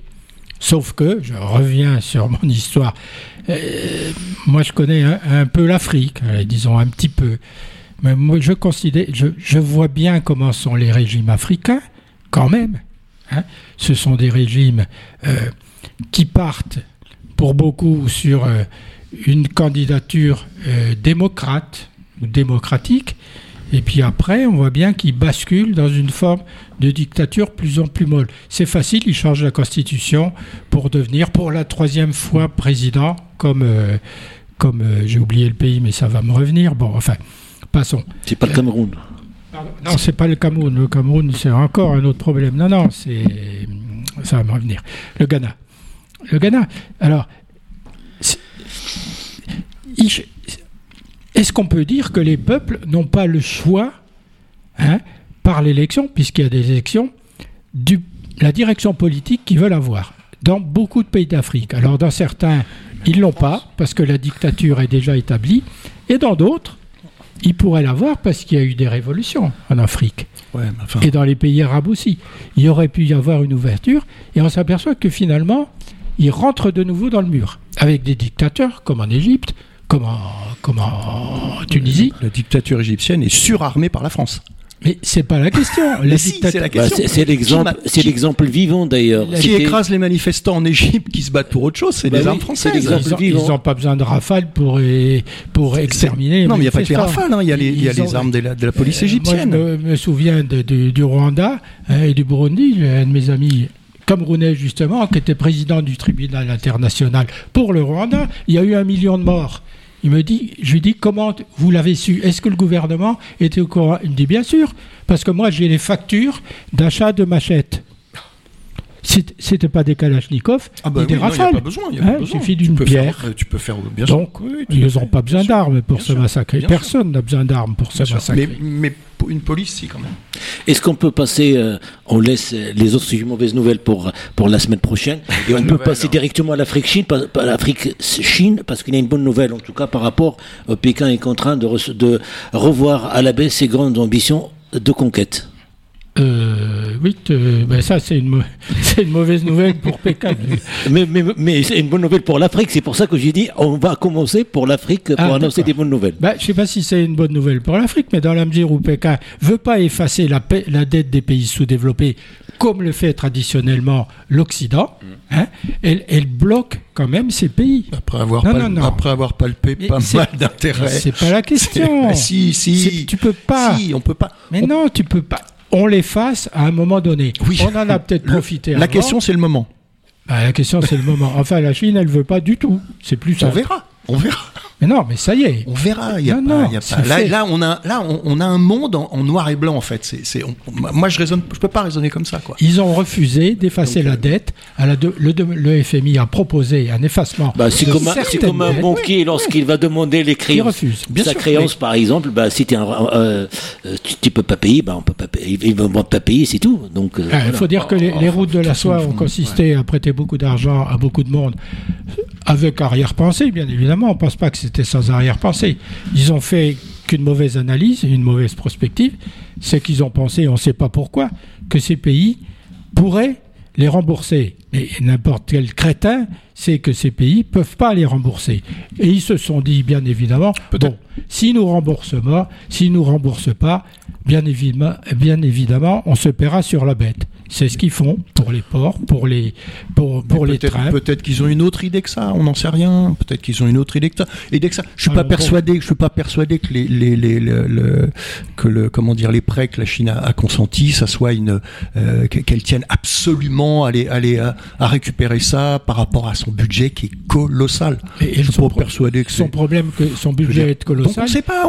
ils ont des problèmes financiers. À cause de leur choix euh, immobilier et ils ont d'autres problèmes. comme tous ils les- sont comme tous comme les tous États. les pays. Oui, Ah voilà, on est d'accord. Enfin, on, on a déjà quand même sais un peu pas de si, recul sur euh, l'implantation de la Chine en Afrique. C'est pas, ça fait pas 10 ans, ça fait 30 ans. Non, hein. ça fait un petit Ça moment. fait déjà un moment. On- Ouais. On, connaît les constructions, on connaît euh, Mhm. la main d'œuvre chinoise qui vient sur les chantiers, Ouais, qui, n'emploie pas du tout de main d'œuvre locale ou très peu. Euh, on- voilà, donc il y a une évolution certainement aussi sur la manière de faire, mais bon, il y a sûrement une arrière-pensée euh, là-dedans. Et puis, euh, voilà, on, on voit les, les- les pratiques que peut faire aussi la Chine quand elle arrive dans un pays, euh, et les choix sont, sont tout à fait euh, réfléchis. Hein, C'est pas le hasard hein, quand elle arrive Non, dans certains bien sûr, pays. hein. bien sûr. Voilà. Donc, et puis, puis une implantation de population chinoise de plus en plus. Euh, Mm. On, on connaissait l'influence des Libanais en Afrique. ils ont eu tendance à disparaître hein, pour être remplacés par les par les Chinois. Mm. hein. et donc, on sait que le commerce maintenant se fait dans beaucoup de pays africains grâce aux Chinois et Alors- des importations de produits manufacturés directement euh, en Chine. Ça, on peut dire la politique de remplacement de Chine. Ce qu'il y a de bien, Bah, écoutez, en tout cas, c'est Ouais, un ça- constat, euh, sans, sans faire de. de- c'est un constat. Ils sont là. Ce qu'il y a de bien avec la Chine, c'est qu'ils ont été assez intelligents pour euh, rentrer en Afrique, prendre des marchés, mettre leurs travailleurs à la place des travailleurs locaux, Mmh. mais surtout, disent-ils, disaient-ils, ne jamais se préoccuper de politique, ou plus exactement, Mmh. S'en préoccuper, mais de façon totalement invisible. C'est-à-dire que tout le monde a baissé les bras et les a laissés faire en disant bon, ils sont pas si dangereux que ça parce que finalement ils viennent faire du commerce, mais ils n'interféreront pas dans la politique de notre pays. Et c'est pas du tout ce qui se passe.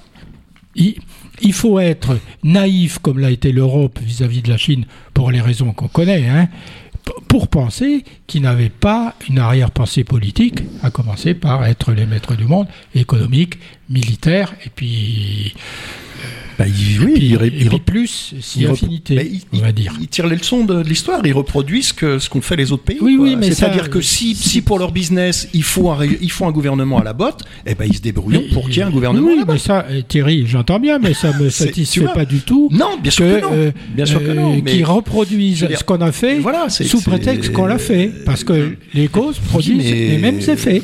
oui, sûrement, sûrement, sûrement. Donc on va, sûrement. on va passer à la dette de la France. Donc Fitch, une agence de notation Ah oui, oui. américaine, Alors, on- rétrograde la notation de la dette souveraine euh, de la France. de- Fitch, c'est ces agences de notation qui sont souvent américaines, là, euh, qui disent euh, la vérité, enfin leur vérité Ouais. vis-à-vis des autres pays. Alors c'est vrai ou c'est faux, mais on les croit puissants ou on les croit, pas puissants. Donc ils ont passé notre dette souveraine de AAA à A AA. moins. Autrement dit, les prêteurs, ce qui veut dire que les prêteurs ne feraient plus confiance à d'autres pays. Bon, c'est vrai qu'ils ont dû être effrayés par le montant de notre dette, 3 000 milliards. Il faut dire que les 3 000 milliards, ils sont dus aussi à l'histoire du quoi qu'il en coûte et de la pandémie. Parce qu'il ne faut, faut pas dire les choses comme ça en, en balançant le chiffre sans expliquer pour moi. Pourquoi, pardon? Puis aussi peut-être que ces investisseurs sont un peu effrayés par les manifestations qui se passent en France et qui, ça rentre, ça rentre en compte, ça, oui. On nous Il y a dit- plusieurs paramètres. On nous, a ex- donne- on nous a expliqué quand même qu'avec cette, euh, Absolument. cette retraite euh, à 64 Oui, oui. ans, ce serait très bien. Oui. faudrait savoir. Justement, c'est un peu contradictoire de, de faire baisser la note du pays alors que le pays, d'une certaine façon, obéit aux injonctions euh, venant d'ailleurs sur les retraites. Sauf que, quand même, euh, les, prêteurs traditionnels, alors que- qu'est-ce que je voulais dire? C'est simplement par rapport à l'Allemagne? Oui, simplement, il y a un indicateur, c'est que l'écart de taux d'intérêt sur les emprunts d'État entre Paris et Berlin, qui est, qui est un indicateur fort de la situation d'un pays, ne s'est pas creusé malgré la dégradation de la note de la France par Fitch. Donc, les prêteurs continuent à faire confiance à comment dire, à la puissance, à la puissance avec un grand P de la France au niveau économique, social, au niveau international, et ils continuent à nous prêter de l'argent malgré les 3 000 milliards qu'il va quand même falloir un de ces jours rembourser. Alors certains ça, ça- disent, ça, ça sera le à problème. commencer des- par la première des ministre, ressources. hein, pour faire un peu peur. Elle dit, elle, un scénario à la grecque. Vous avez- Mhm. savez ce qui s'est passé en Grèce et comment s'est comportée l'Union européenne, à la Banque centrale européenne, vis-à-vis de la Grèce, qu'elle a mis, euh, a, qu'elle a étranglé d'une certaine façon. fait. Mais Après, il faut aussi savoir pourquoi. Il faut se rappeler que en Grèce, peu de gens payaient des impôts, Bah, bien sûr. etc., etc. Il y a toujours des raisons. Commencer des par l'Église orthodoxe. Mhm. Puis d'ailleurs, c'est les Chinois qui en ont profité aussi, parce qu'ils ont racheté pas mal de choses. Donc, Elisabeth Borne nous dit un scénario à la grecque est possible.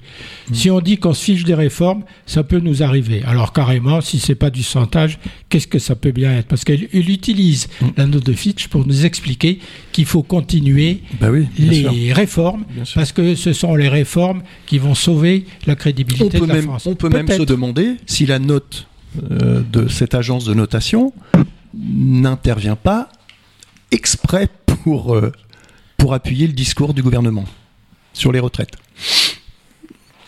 On peut pas le. On peut, on peut- Oui, non, mais euh, ces, non. ces agences sont libres. Hein. Oui, oui, j'entends bien. Elles sont Enfin, libres euh, dans leur vision Ouais, ouais. capitaliste du libre, monde. libre et non C'est faussé, tout. voilà, c'est ça. Donc, Mais bon, tout le monde le Ah, sait. Il faut, faut bien donner certains indicateurs, hein, c'est un peu leur rôle, euh, de comparer les États les uns à côté des autres. Bon, c'est vrai que la dette française, il faut en être conscient, elle est quand même assez importante. Euh, mais bon, on- on sait bien que beaucoup, beaucoup d'États aussi sont endettés. On sait bien qu'il y a eu ces périodes Covid. Euh, cet argent a été quand même distribué en France. hein. Il n'a pas été, euh, il n'a pas été que dépensé. Donc certains en ont bénéficié aussi. hein. Et peut-être que c'est grâce à ça qu'il y a une stabilité euh, et qu'il y a des emplois qui sont qui ont été Mhm. gardés, etc., etc. Et donc, il faut quand même être conscient de cette chose. Que qu'on arrête de le faire, euh, bah, je crois qu'il y a un moment, faut arrêter. Surtout déjà quand on a on n'a pas trop les moyens. Mais euh, et faut- ça quand même, ça a permis d'aider. euh, C'est une situation assez exceptionnelle, une situation grave. Il faut, quand même se le rappeler. Le Covid est derrière nous euh, et on, peut on peut remarquer qu'on est on est extrêmement on, euh, on s'adapte un peu à tout hein, parce que cette période Covid était quand même incroyable. Elle est tombée sur nous. On s'est adapté à la période et puis on va en ressortir et j'espère qu'on on sera, adapté euh, à, cette période qui, qui est pas quand même très très rose. hein. Euh, depuis qu'on parle tout à l'heure là, il n'y a, a pas grand chose qui ressort de très positif. Euh, si notre avenir c'est rembourser la dette. Euh, bah c'est pas quand même Oui, quelque chose. c'est pas. Il y a un moment, euh, alors je Ça sais pas pas si on n'arrête pas de dire, euh, il y a un moment, il faudra le rembourser, je sais pas quand, euh, mais euh, quand on rembourse la dette, c'est une période compliquée. hein. Oui. Euh, c'est une période très compliquée même. Et puis il faut attendre aussi l'agence au mois de juin, une autre agence qui va noter. euh, Mm. euh, on va, on a une autre. Mais est-ce que est-ce qu'elles sont vraiment écoutées ces agences? Est-ce qu'elles sont vraiment Écoutées, tu viens de le dire que manifestement ça n'a pas l'air. C'est pas comme Enfin, ça qu'il faut on a- voir les choses. on- Certains les les- écoutent. oui, voilà. Et ceux qui les écoutent. Non, mais bien sûr, t'as les- raison, Et surtout les prêteurs qui les écoutent, les prêteurs. L'économie mondiale a fonctionné pendant des siècles sans agence de notation. Donc, euh, qu'est-ce que, enfin, qu'est- enfin, c'est- cette invention des agences de notation. Ben, Ouais. c'est comme un État qui prend des cabinets privés pour Oui. euh, et qui leur explique Oui, c'est comment ça. il faut faire Voilà. le dossier. Comme la France et. McKinsey. Bon, Donc on peut passer des, euh, bonnes. Nouvelles. mais- Oui, on va passer aux bonnes nouvelles. Dans le conducteur de François, bah, je, je vois les bonnes nouvelles, bah, je saute dessus. les bonnes nouvelles, François. Une mauvaise, une mauvaise nouvelle euh, Non, les pour l'Iran, c'est que la répression contre les opposants, pas que les femmes, euh, est en train de, de, de, de- dépasser les bornes et que ce ça, pays va, va finir par s'écrouler d'un seul coup. Et moi, à mon avis, qui, est- que mon avis, et qui n'est peut-être pas du tout euh, un avis euh, éclairé, je pense que ce pays va signer d'une certaine façon, quand il s'écroulera, on ne sait pas, la fin de beaucoup de dictatures qui lui ressemblent, pas pour des raisons religieuses, mais simplement pour des raisons de gouvernance. Si l'Iran tombe, c'est une très très très mauvaise nouvelle pour des tas d'autres pays qui ressemblent à l'Iran. Et donc, moi, je Comme- pense qu'il faut bien comme- regarder la situation en Iran parce que c'est un déclencheur. euh, c'est un déclencheur dans les pays arabes, bien évidemment, mais ça peut peut-être aller plus loin. Alors, je peux me tromper, bien évidemment. Et les, pays qui ressemblent à l'Iran, c'est qui? Qui, sont les pays Tous les pays qui ont des dictatures. euh, tiens, la Turquie ressemble à l'Iran. Non, mais je, je peux te rassurer, François, que l'Iran ne va pas tomber parce qu'ils ont fait juste une alliance avec l'Arabie Saoudite. Donc, la, la, la, la réorganisation de cette partie du monde euh, donc, euh, qui, a, qui a commencé, on n'entend plus parler de beaucoup de Yémen. Donc, les choses vont s'arranger, heureusement, pour les, les, les, les- le, ce pays-là, le Yémen, qui a beaucoup souffert avec cette guerre-là déclenchée par les Émirats Arabes Unis et par l'Arabie Saoudite. Donc, cette alliance qui, qui est hors norme, en tout cas, Hezbollah, qui a fait récemment rentrer Bachar al-Assad dans le euh, dans le, champ diplomatique au niveau international. Donc je pense pas qu'ils vont tomber de suite. Moi, Je pense que les dirigeants auraient croire auraient tort de croire qu'ils ont raison contre les peuples. D'ailleurs, on peut dire ça de Macron. Et ces dirigeants-là, ils, sont d'une, comment dire, d'un orgueil absolument incommensurable sur leur capacité, y compris les Émirats arabes unis et les autres, à rester au pouvoir parce qu'ils seraient euh, meilleurs que le peuple lui-même. Ça ne veut pas dire que le peuple a raison. Sauf que là, il peut très bien se passer autre chose. C'est-à-dire que ces gouvernements sont tellement euh, pollué par, par l'argent, entre autres, et tellement détaché de la réalité du peuple qu'un jour, eh bien, euh, un jour, la révolution arrive. C'est ce qui est arrivé en 1789. Alors ça peut toujours arriver. Ah oui, Ça serait bien, ça serait bien. Ça peut toujours arriver, et moi je pense qu'en Iran, ça va arriver. Mais ça, va arriver, mais peut-être pas aussi rapidement qu'on le pense, et peut-être euh, parce que là, c'est vrai que cette alliance, enfin, c'est pas une alliance, c'est c'est des, on va dire, des alliances de circonstances, des apaisements de circonstances plus diplomatiques avec l'Arabie Saoudite, qui est quand même l'ennemi euh, sur beaucoup de terrains, hein, que ce soit au Yémen ou même en Syrie. Euh, là, je pense qu'avec le, le, dirigeant saoudien qui veut être moins dépendant du pétrole, stabiliser la région pour euh, développer son pays et son économie, qui est quand même en énorme mutation. Hein. Euh, je pense qu'il y, a un besoin de stabilité euh, dans cette région et l'Iran doit se stabiliser pour que l'Arabie saoudite puisse aussi se développer. Donc là, qu'est-ce qui va donner? Est-ce que le peuple iranien qui est quand même assez bridé, hein, va pouvoir encore s'exprimer? Assez bridé. Est-ce que derrière, est-ce que derrière, oui, est-ce que derrière, je reste diplomatique toujours C'est pas la euh, peine, on n'est pas des diplomates. est-ce que derrière euh, l'influence américaine ou et d'autres, euh, parce qu'attention, il y a du pétrole, donc il y a toujours des intérêts qui qui sont pas les intérêts de la population. Encore une fois, moi je fais toujours politique population. La population, va, elle y perd ses intérêts dans ce, marché du pétrole. Parce que l'Iran, non seulement, je pense que c'est comment euh, C'est un, un, test, l'Iran. Pour euh, la raison euh, que d'abord, l'Iran était un grand pays avant le Shah, une grande civilisation.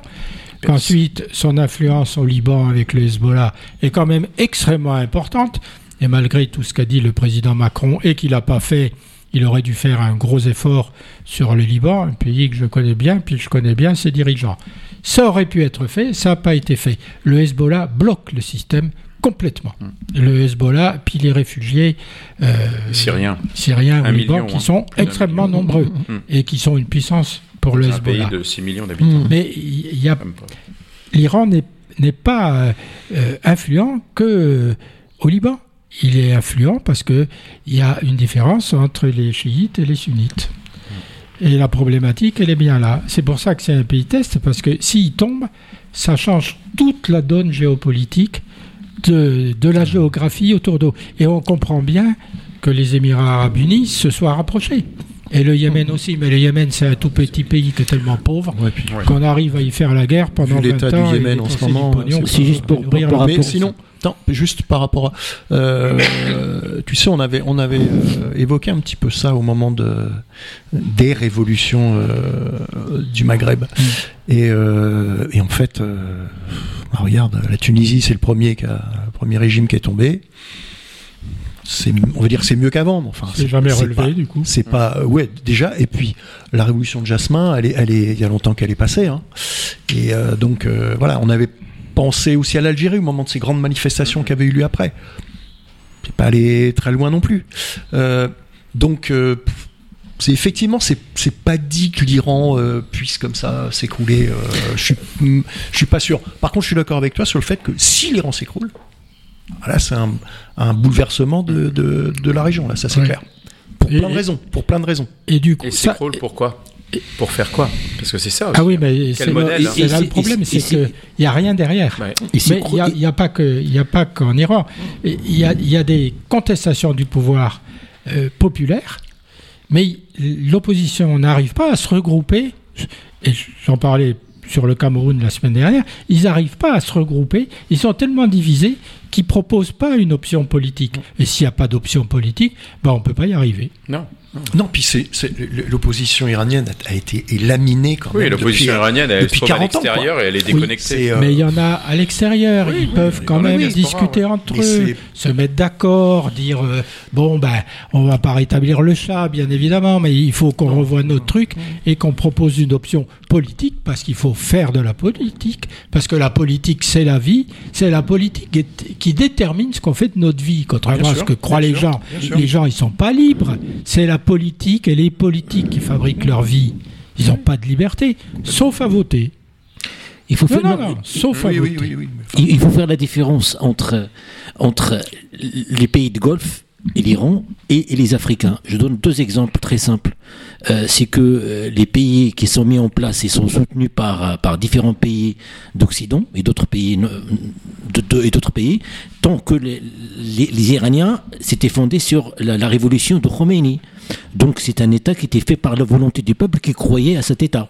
Après le Shah, après tout ce, qu'il a fait le Shah. Donc c'est un État qui n'est pas, qui n'est pas pas, j'allais dire infiltré, c'est pas le mot juste, mais en tout cas qui dépend de personnes qui, euh, donc avec cette force-là qui s'est renforcée avec la Russie. Et tant que les Émirats Arabes Unis, que ce euh, enfin les ce gouvernements des Émirats Arabes Unis, de l'Arabie Saoudite et d'autres pays euh, qui sont des dictatures, bah, ils sont alliés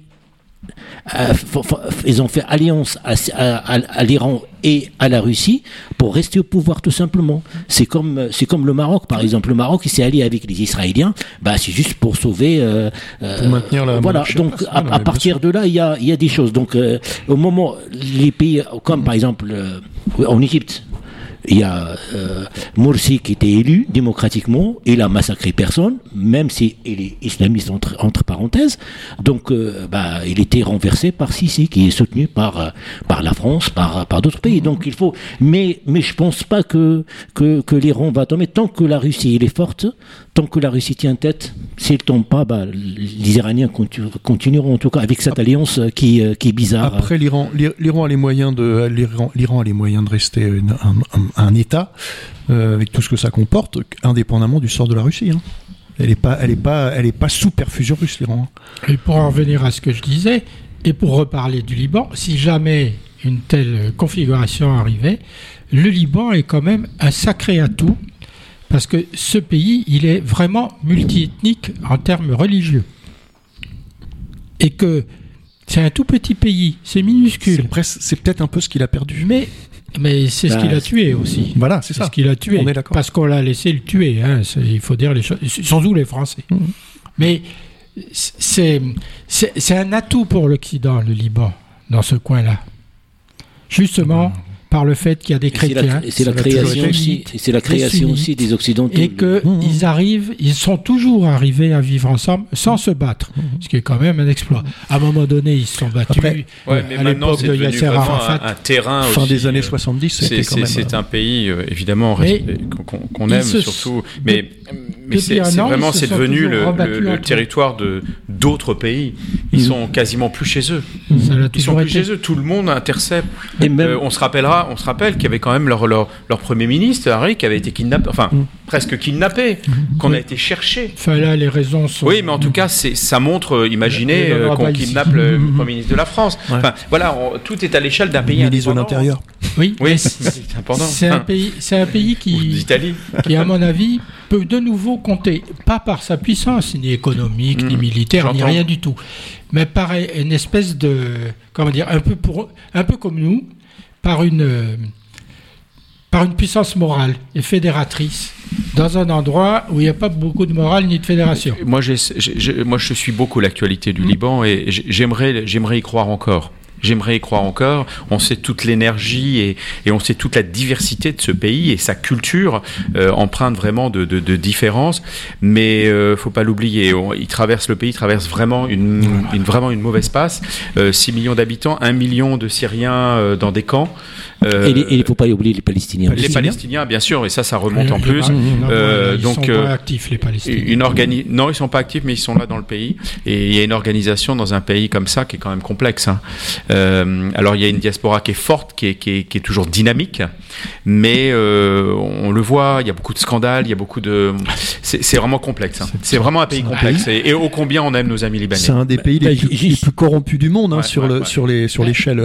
Ben justement, il faut le rappeler l'Ukraine. Que les Libanais, raison. de toutes confessions confondues, ils ont, ils ont manifesté contre cette hiérarchie, Ouais. c'est-à-dire la présidence c'est pour les, les chrétiens Ouais, ouais. et le premier ministre c'est musulman. Donc ils veulent plus de euh, que ça soit choisi par euh, par par, Par rapport à, à la religion. de confession. Ça, Voilà. ça c'est la raison. Moi, j'ai rencontré tout le monde, Hariri, le président, Aoun, tout, tout le monde. Tout le monde, y compris ceux du Hezbollah. Leur problème, et moi je leur avais dit très gentiment, parce que j'ai des amis là-bas très proches, vous pouvez pas continuer avec votre système confessionnel. Alors on m'a répondu, c'est votre faute, parce que c'est vous qui l'avez mis en place. Oui, oui, c'est tout à fait vrai. Mais continuez à laisser la présidence à Aoun, qui quand même s'est allié au Hezbollah, parce qu'il représente les chrétiens libanais. Après, euh, mettre la présidence de l'Assemblée euh, au infoné du Hezbollah, j'arrive plus à trouver le nom du parti. Euh, Hezbollah, oui c'est ça. mais non, il s'appelle pas comme ça le parti. Euh, et puis euh, Hariri, qui n'existe plus maintenant, à la, comme Premier ministre, donc chiite, sunnite, chrétien. Et la répartition est toujours comme ça. Et puis chaque communauté dans le pays est dépendante du chef de sa propre communauté. Les quartiers sont communautaires, les financements sont communautaires. Alors je leur ai dit, vous savez, nous, on a inventé un truc qui s'appelle la laïcité. Ouais, mais votre truc, tu comprends? Ben, j'ai dit, écoutez, si vous étiez laïque et fou- si vous développiez une idée de laïcité pour votre gouvernement, vous n'en seriez pas là, vous ne seriez pas dans vos communautés dépendantes du beau vouloir de, de Haroun, euh, c'est plus Hariri.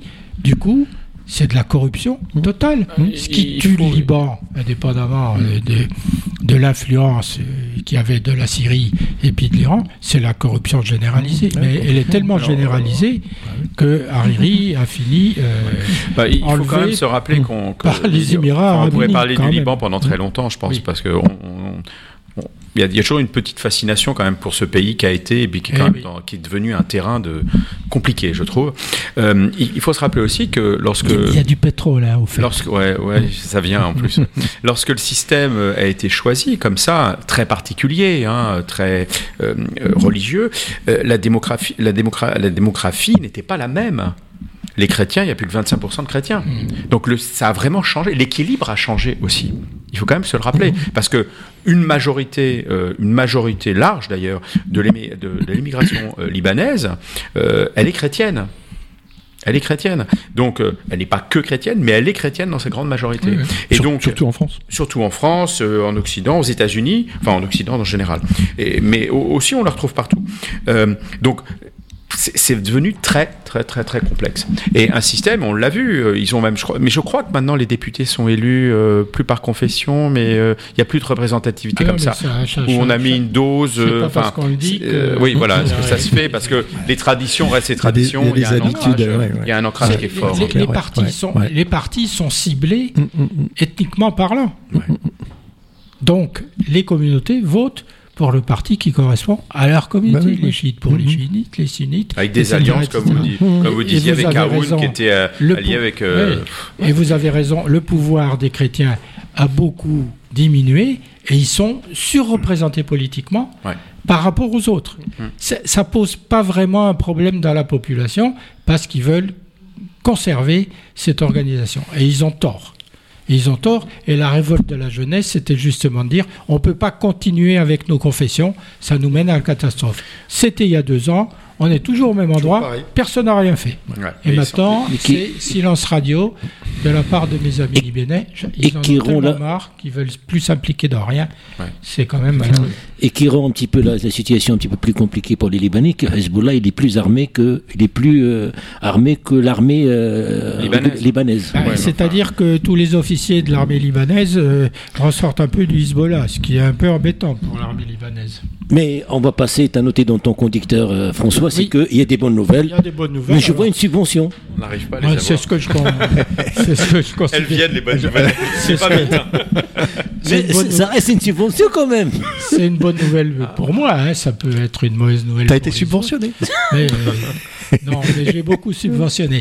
La Commission européenne a enfin décidé de réagir contre euh, la mainmise euh, de la Chine d'un côté et puis de nos amis des États-Unis de l'autre côté, qui ont mis en place un protectionnisme que- contre lequel nous n'avons pas voulu, au niveau de européenne, jusqu'à présent, lutter. Ben, on s'est enfin décidé.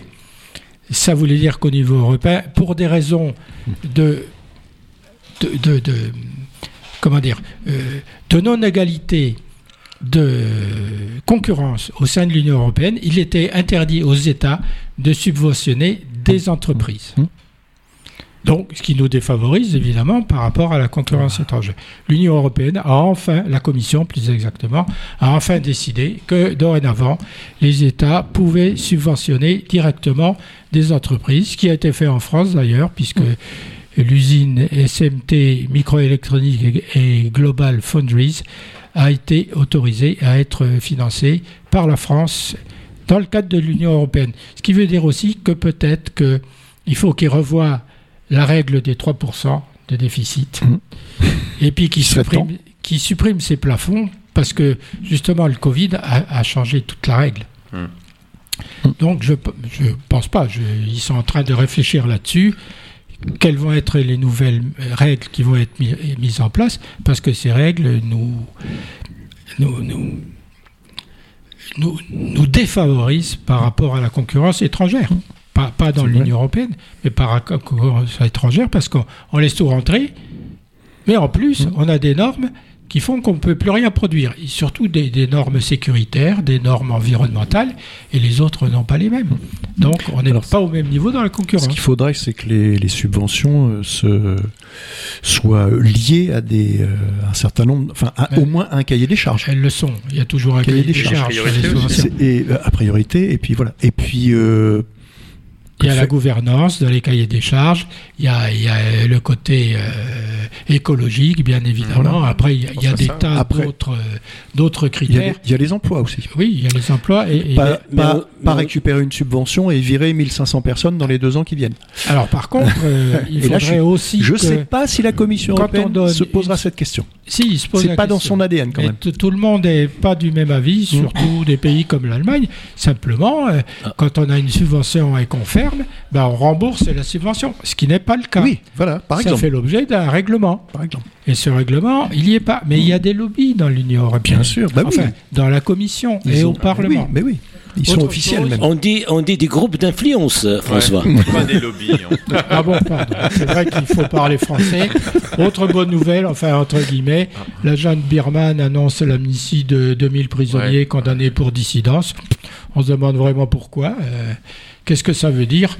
Enfin, c'est une dictature. Hein. Si elle libère ces 2000 prisonniers, c'est pour des raisons évidentes, pour se refaire une virginité. Donc il faut un peu suivre cette histoire. C'était les deux seules bonnes nouvelles que j'ai trouvées. Donc pas on va passer, on va passer un petit peu de culture. euh, ne fait pas de mal. Ben, euh, Thierry va m'aider. Moi, je voulais parler de Blaise Pascal. Euh, moi, je parle toujours du passé et Thierry de l'avenir. C'est-à-dire que moi, je suis pessimiste et lui optimiste. Euh, donc, en parlant de Pascal euh, et sur le fondement de sa pensée, euh, la question c'est pourquoi opposer la passion à la lucidité, les affections aux réflexions? Il est vrai que c'est le quatrième centenaire de la naissance de Blaise Pascal. C'est un penseur finalement qui devient très actuel dans une période où le cœur et la raison s'opposent au sein de la société et même au sein des familles. Mais est-ce qu'elles s'opposent vraiment? Ben oui, si le cœur implique une affectivité plus ou moins maîtrisée, alors que la raison implique une faculté intellectuelle dépourvue de toute portée affective. Mais le cœur joue aussi un rôle dans la pensée, par des intuitions propres, tandis que la raison, au-delà de sa fonction logique, peut jouer un rôle éthique et affectif, comme le montrera le concept kantien de la raison pratique, faculté morale majeure. Donc, en même temps, l'un et l'autre se complètent et doivent surmonter le manichéisme dont on, est, dont on les affuble. Thierry. Bravo. Alors moi, je, en repensant à la... Ouais, un petit peu. Merci. En repensant à la, la journée du 10 mai, donc euh, journée de commémoration des mémoires de la traite, de, la, de l'esclavage et des, des abolitions. Euh, donc voilà, juste un, petit conseil de lecture pour, euh, pour tous ceux que ça intéresse, euh, d'une historienne française. C'est une grande historienne de la colonisation et c'est devenu une historienne de l'esclavage, Catherine Kokri-Vidrovich, donc une prof euh, universitaire, une historienne émérite, donc qui, n'est plus en, charge d'enseignement depuis pas mal d'années. Ça s'intitule Les routes de l'esclavage, histoire des traites africaines, 6e, 20e siècle. C'est chez Albin Michel, c'est en collaboration avec Arte Édition. Et d'ailleurs, il y avait eu un, un document qui doit être, je pense, en ligne soit sur Arte, soit ailleurs, concernant ces routes de l'esclavage. Donc c'est une, une, mise au point. Pour ceux qui ont suivi notre émission tout à l'heure avec Abdel, vous retrouverez euh, beaucoup plus euh, étoffé évidemment que ce qu'on a ce qu'on a pu faire nous tout à l'heure. Euh, c'est une belle mise au point sur les sur la, question de la traite et de et de l'esclavage. C'est ça fait le point en plus euh, avec les acquis historiographiques récents. Donc voilà, c'est un beau un, beau bouquin. Je précise qu'il est en poche aussi. Hein. Pour rester dans l'actualité de Michel Koref, c'est chez Textuel. donc il le titre s'intitule Violence policière, généalogie d'une violence d'État, et il refait euh, un petit peu le parcours de ces violences policières depuis l'héritage colonial, euh, en passant par 68, avec un, bonhomme qui avait joué un rôle euh, difficile pour lui, c'était le préfet Grimaud, je ne sais pas si vous vous souvenez de ce... Maurice. exactement, Maurice Grimaud, qui avait essayé de le plus possible de tempérer un petit peu. Et il, euh, dans cette espèce de chronologie, là, il, il refait un petit peu le, le, euh, il retrace un petit peu le moment où après 68 précisément, il y a eu 5 morts en 68 quand même, on, a peut-être oublié. Euh, donc la gestion policière a été, on va dire, un petit peu plus de style anglais. Mmh. Hein, et, il explique que depuis quelques années là, on, est, on, on, passe à une, à une violence policière qui va même, euh, euh, lui, qu'il rattache même bien avant mai 68, quasiment au début du siècle, quand euh, à l'époque c'était l'armée qui, qui s'opposait aux manifestants dans les rues et qui généralement tirait, ce qui laissait un certain nombre de gens sur le, sur le carreau. Donc voilà, il rattache les, violences policières actuelles à ce, à ce moment-là. Et puis un bouquin qui vient de sortir d'un donc historien égyptien qui, qui, est prof à la, à la, Sorbonne, donc à l'université de, de, Paris 1. Euh, qui fait un gros gros bouquin, deux volumes, il doit y avoir je sais plus deux ou trois mille pages je crois de, de, de sur ce, cette question concernant la guerre monde 1937-1947, énormément de contributions d'historiens, c'était sorti en poche aussi avec l'historien Robert Frank. Là il publie Le rire ou la vie, Anthologie de l'humour résistant 1940-1945 collection Folio Histoire.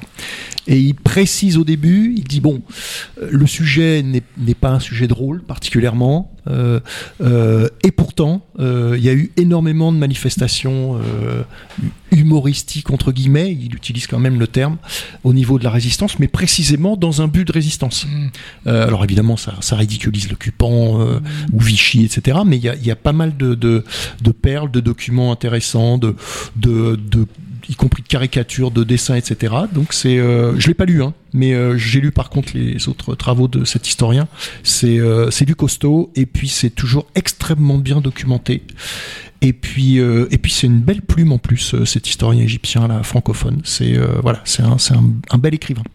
Merci. Alia Alia Glan, Le rire ou la vie, anthologie de l'humour résistant, 40-45, folio histoire. Merci Thierry. Je t'avais parlé d'une bande dessinée. Du coup j'ai oublié le titre dans la foulée. De tout à l'heure? Oui. Les Passagers du Vent. Les Passagers du Vent. Je te laisse en parler. Parce qui est une bande dessinée en quatre tomes. Alors, c'est c'est des histoires très maritimes, mais qui sont extrêmement documentées sur l'histoire de la marine et l'histoire de la construction navale. Et dedans, il y a un tome, je crois que ça doit être le troisième, qui parle de l'aller-retour justement d'un vaisseau négrier. Et donc, on apprend un peu ce que tu as dit dans ton émission précédente, pardon, comment se passait la traite des Noirs, mmh. c'est-à-dire où on allait les chercher, qui les vendait, par l'intermédiaire de qui, comment on les transportait sur des vaisseaux qui étaient destinés de ramener les esclaves depuis les pays africains Puis il y avait des révoltes sur les bateaux. Donc il y a toute l'histoire de l'armement. Euh, de l'armement pour euh, contrer des révoltes sur ces Mhm. bateaux, de la façon dont les vaisseaux étaient protégés d'une révolte, c'est-à-dire que le vaisseau était séparé en deux par une muraille qu'on mettait entre-temps dessus. Voilà, c'est c'est très très bien documenté et, et- et- et l'auteur euh, connaît l'histoire de la marine et la fabrication des vaisseaux euh, du 18e euh, d'une façon qui m'étonne toujours. Moi qui ai beaucoup de un peu sur l'architecture navale et c'est vraiment, il a dû mettre Très un temps fou en termes de documentation technique et puis de documentation aussi sociale, les mœurs de l'époque, qui y trafiquent, qui y achètent, qui y vend, les esclaves eux-mêmes, les femmes, les hommes, les enfants, les négrillons. Et ce que tu disais tout à l'heure, les pertes sur les bateaux, qui lui, il les évalue à 50%, entre ceux qui se noient simplement parce que dans le transfert, ils veulent pas être euh, Embarqués. em- embarqués, donc euh, les requins les mangent, ceux qui meurent de maladie, les marins qui descendent dans le quartier des femmes et Voilà. qui oublient qu'on leur a dit de ne pas prendre leur couteau et qu'ils perdent dans le quartier des femmes, ce qui amène évidemment des révoltes. Enfin, tout ça est très très bien fait, euh, éthiquement et moralement Et- ouais. aussi. Et graphiquement. Alors, graphiquement, n'en parlons même pas. Oui, C'est un grand Alors moi, classique. je vais hein. aller sur, euh, sur le passé, mais un passé que je trouve toujours euh, extrêmement actuel. Euh, J'ai beaucoup travaillé sur Honoré de Balzac en 2019 à Tours, et euh, la comédie humaine, pour moi, est, à chaque fois que je la redécouvre, je la relis, est tellement actuelle. Et je suis toujours étonné d'ailleurs de retrouver ici et là, dans, dans, le, dans, dans, les, dans les journaux français, le mot Balzac, balzacien, pour, pour expliquer ce que, ce que l'on vit encore aujourd'hui. Et là, j'ai une de ces citations que j'ai- j'aime beaucoup, alors qui est pas très drôle, mais c'est vrai qu'on n'a pas eu que des bonnes nouvelles ce soir non plus. Euh, les belles âmes arrivent difficilement à croire au mal, à l'ingratitude. Il leur faut de rudes leçons avant de reconnaître l'étendue de la corruption humaine. Honoré de Balzac. Et puis moi, je vous inciterai à lire, à relire. Alors, euh, une fois qu'on a passé un peu les descriptions, le Père Goriot, qui pour moi est vraiment une vraie, vraie leçon de vie et qui est complètement actuelle. Qu'on étudiait au lycée avant. hein. Oui, qu'on étudie avant, avant, Avant. avant. Alors Balzac, Oh, ça se c'est fait encore un c'est peu. toute une épopée, c'est pas un seul livre, hein, Ah je oui, rappelle. C'est toute l'histoire familiale d'une famille de, cette époque- de cette époque-là, qui n'est plus la nôtre, des mœurs de cette époque-là, ce qu'ils pensent, comment ils vivent. Et ça peut être choquant d'une certaine façon, mais euh, le passé explique toujours le présent. C'était comme Donc c'est intéressant Ouais. De voir la révolution des mœurs ou la non-révolution, peut-être des mœurs, de cette époque-là, qui est une époque relativement récente, puis qui, est l'époque de l'Empire. Hein, c'est pas du tout pareil euh, que l'époque de la Révolution, l'époque de nos rois ou l'époque de la République. C'est toute une autre période. Mais au-delà du caractère euh, politique ou politisé des choses, euh, ou historique plutôt, moi j'en reviens toujours aux personnages. Les personnages d'hier sont les personnages d'aujourd'hui. hein. Bah, il, y a eu, il, a, c'est- il y a une observation des, des comportements, des psychologies, des relations, des, qui, est, donc, qui est fabuleuse. De toute façon, c'est pour l'instant, enfin, pour l'époque, c'est indépassable. Z- Zola, qui est, qui est génial, il, il a, il a pas travaillé de cette manière-là en fait. Non, il, est- avait un autre, voilà, Ouais, il avait un autre champ C'est d'action. pas le même euh, terrain. Tout Voilà. à fait. Ouais, ouais, c'est ouais, pas le même ouais, terrain. Ni la même approche. Oui, Zola, il est. Alors, je peux peut-être me tromper. Ouais. Il est dans un terrain plus populaire populiste. Oui, au sens, Oui. au sens. euh, Et oui, oui, tout à fait. Balza- euh, Balzac, il est plus dans une bourgeoisie qui monte, Oui, mais qui va devenir oui, dirigeante. Tu vois, dans Eugénie Grandet, on voit, on voit l'évolution de ce, de ce père Grandet là, qui, Mm. euh, qui va, euh, qui, qui, qui symbolise en fait tout ce que la petite bourgeoisie a gagné avec la Oui, Révolution française, quoi. Voilà. Puis, en plus, euh, il y a ça- quand même la place C'est des un modèle, femmes. quoi. Il y a la place des femmes dans ces livres-là, qui est quand même Aussi. relativement rare à cette époque-là.